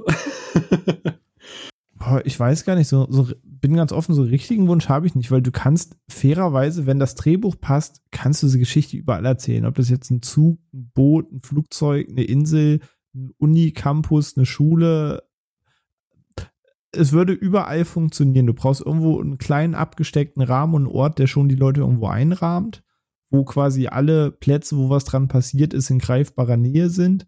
Aber ansonsten kannst du das halt irgendwie überall erzählen. Das ist dann einfach nur noch Personal Flavor, was man jetzt am coolsten findet. So zum Beispiel eine Hotelanlage, wo du mit verschiedenen Gängen und Zimmern spielen kannst, dass es dann am Ende doch der falsche Gang war und so weiter. Und du an einer falschen Fährte entlang warst, kannst du viel mitspielen und weiß nicht, gibt da, gibt da viele Möglichkeiten. Aber so einen genauen Bullet Wunsch Train zum Beispiel. auch nicht. Ja, zum Beispiel. Ein Badehaus. Ja. ja. Ähm. Ja, doch, bin, bin gespannt, bin da auch offen. Übrigens, kleiner Shoutout noch. Ich fand es sehr, sehr schön an Glass Onion, dass er der letzte Film von Angela Lansbury geworden ist. Ich weiß nicht, ob ihr sie erkannt habt, aber sie ist am Anfang kurz mal mit dabei. Und dass äh, der letzte Auftritt der Mord ist ihr Hobby-Schauspielerin quasi ein Glass Onion ist, in einem, in einem Whodunit. Das fand ich eine sehr schöne Geschichte. Sie ist ja leider gestorben, bevor der Film rausgekommen ist, aber das, das muss ich gestehen, war ein sehr schöner Touch. Ja. Stimmt, es war da, wo sie äh, über die Dings äh, virtuell da gespielt hat. Ganz genau, der, der Zoom-Call. Zoom-Call, Zoom-Call, ja, genau das, ja. Nee, aber ja, dann sind wir mal äh, gespannt, wie der dritte Teil wird, was für ein Cast, welches Setting, ähm, wer wird kommen. Wir, wir, wir freuen uns trotz allem, oder das trotz allem, wir freuen uns auf jeden Fall drauf. Ja. Mal schauen, ob Daniel Craig dann äh, noch ein bisschen zurückfährt. Ähm, genau, aber dann würde ich sagen, sind wir durch, oder? Mhm. Haben wir den Fall gelöst? Würde ich haben, sagen. wir, haben wir gelöst. Haben wir gelöst. Glass on- Teil 1 hat gewonnen. Glass Onion ist der Mörder? Was Franchise? nee, nee, nee, so weit Nein, nicht. nee, Nein, nee. nein. Episode 8 ist der Killer. Nein. Da wäre es jetzt zum Beispiel spannend, weil ich habe gerade gesehen, ich glaube, Sophia hat dem 4 von 5 gegeben. Also die mag den deutlich lieber als wir. Ne? Äh, vielleicht ist der ja nächste Woche bei ihr irgendwo auf einer Liste mit dabei. Wer weiß. Das kann sein. Hast du schon einen Hinweis gesetzt? Oder vielleicht ist es nur eine falsche Fährte, lieber Ono. Oh mein Vielleicht Gott. bin ich gar nicht hier. Vielleicht bin ich nur eine AI-Stimme. Deswegen klingt ich auch so weiß, Banane. was deine Motivation dahinter Ey, ist. pass auf, am Ende wird nächste Woche eine Erkrankung, wir verschieben es wirklich nochmal. Jinx es nicht. Wie, wie war das? Äh, welcher welcher äh, Late-Night-Host in Amerika war das, der immer Matt Damon eingeladen hat in der letzten Minute der Show und dann immer gesagt hat, leider haben wir heute keine Zeit mehr? War das Jimmy Kimmel? Ich Das war doch irgendwie so ein Jahr lang Running Gag, dass sie immer jede Woche äh, Matt Damon eingeladen haben und dann haben sie quasi, ist er auf den Platz gekommen und hat gesagt, leider haben wir jetzt keine Zeit mehr und dann sind sie in die Abmod gegangen. Das war, das, das, das können wir jetzt halt machen mit unserer Filmrückblick-Episode und irgendwann droppen wir die im Juli. Mit 225 oder so. ja, nein. naja. Aber äh, danke fürs Zuhören auch im neuen Jahr. Ne? Ich hoffe, ihr seid auch gut rübergekommen. Das haben wir noch gar nicht thematisiert, gell? dieses neue Jahr und so, ne? Gut rüberkommen und so. Und auch dieses Jahr gibt's viel von uns und Inhalte und wir werden viel besprechen und bliblablub, ne? Mhm, mhm. Machen wir. Äh, Der, Phil, Mhm. der Phil kann sowas äh, Förmliches viel besser, ne? Du meinst äh, Cross-Promo? Ja. Nein, du, das, es wird ein gutes Jahr. Wir, wir werden dieses Jahr 100. Episode haben. Äh, äh, auch irgendwie wild, ne? Wir reden dieses Ähm, Jahr über Mission Impossible und Across the Spider-Verse. Da ist ja jetzt schon Ja, ein gutes Jahr. Und es kommt und es kommt ein neuer Turtles-Film. Also Ja. von daher äh, wird auf jeden Fall, das kann ich hier schon spoilern. Und wenn ich hier alleine sitze, wird es auf jeden Fall eine Turtles-Folge geben, Episode geben dieses Jahr. Sehr gut. Wir können über Rambo reden. Wir können über so viele Dinge reden dieses Jahr. Das wird äh, mal gucken. Und wir halten natürlich euch auch immer up to date, wie es mit Avatar aussieht. Ne? 1,3 Milliarden jetzt. Ist auf einem Mhm. guten Weg. Schauen wir mal. Guten So. Weg, äh, Maverick erstmal zu kriegen, ne? Als der erfolgreichsten Film des Jahres 2022. Das ist richtig. Und es Genau. kommt auch ein neuer Indie, ne? Und ach, hast du nicht gesehen. Ach, stimmt, ja. Stimmt, kommt endlich in vierter Stimmt. Teil, Ey, hast recht. ey, danke, dass, scheiße, dass du die Pointe geklaut, du Arsch. Ah, ja, genau, die wollte ich nämlich nicht machen. weil Ich habe letztens auch wunderbare mal ge Hat doch nur nie einer gesagt in den letzten zehn Nee, Jahren. nee, nee, oder nee, so. nee, Das ist ja, voll nee, nie. das ist ganz, Nee. ganz ausgelutscht, ja. ja, das ist ein Indie-Gag. Äh, nee. Also, Oh. Independent-Gag. Ah, okay. kein ich glaube, jetzt, jetzt ist Zeit, Ja, äh, tschüss. die Messer, Messer zu wetzen. Glück. genau. Also danke fürs Zuhören. Bis zum nächsten Mal. Dann machen wir aber wirklich die Filme. Also hoffen wir. Ja, jetzt versprichst du schon wieder Dinge. Tschüss. Ciao.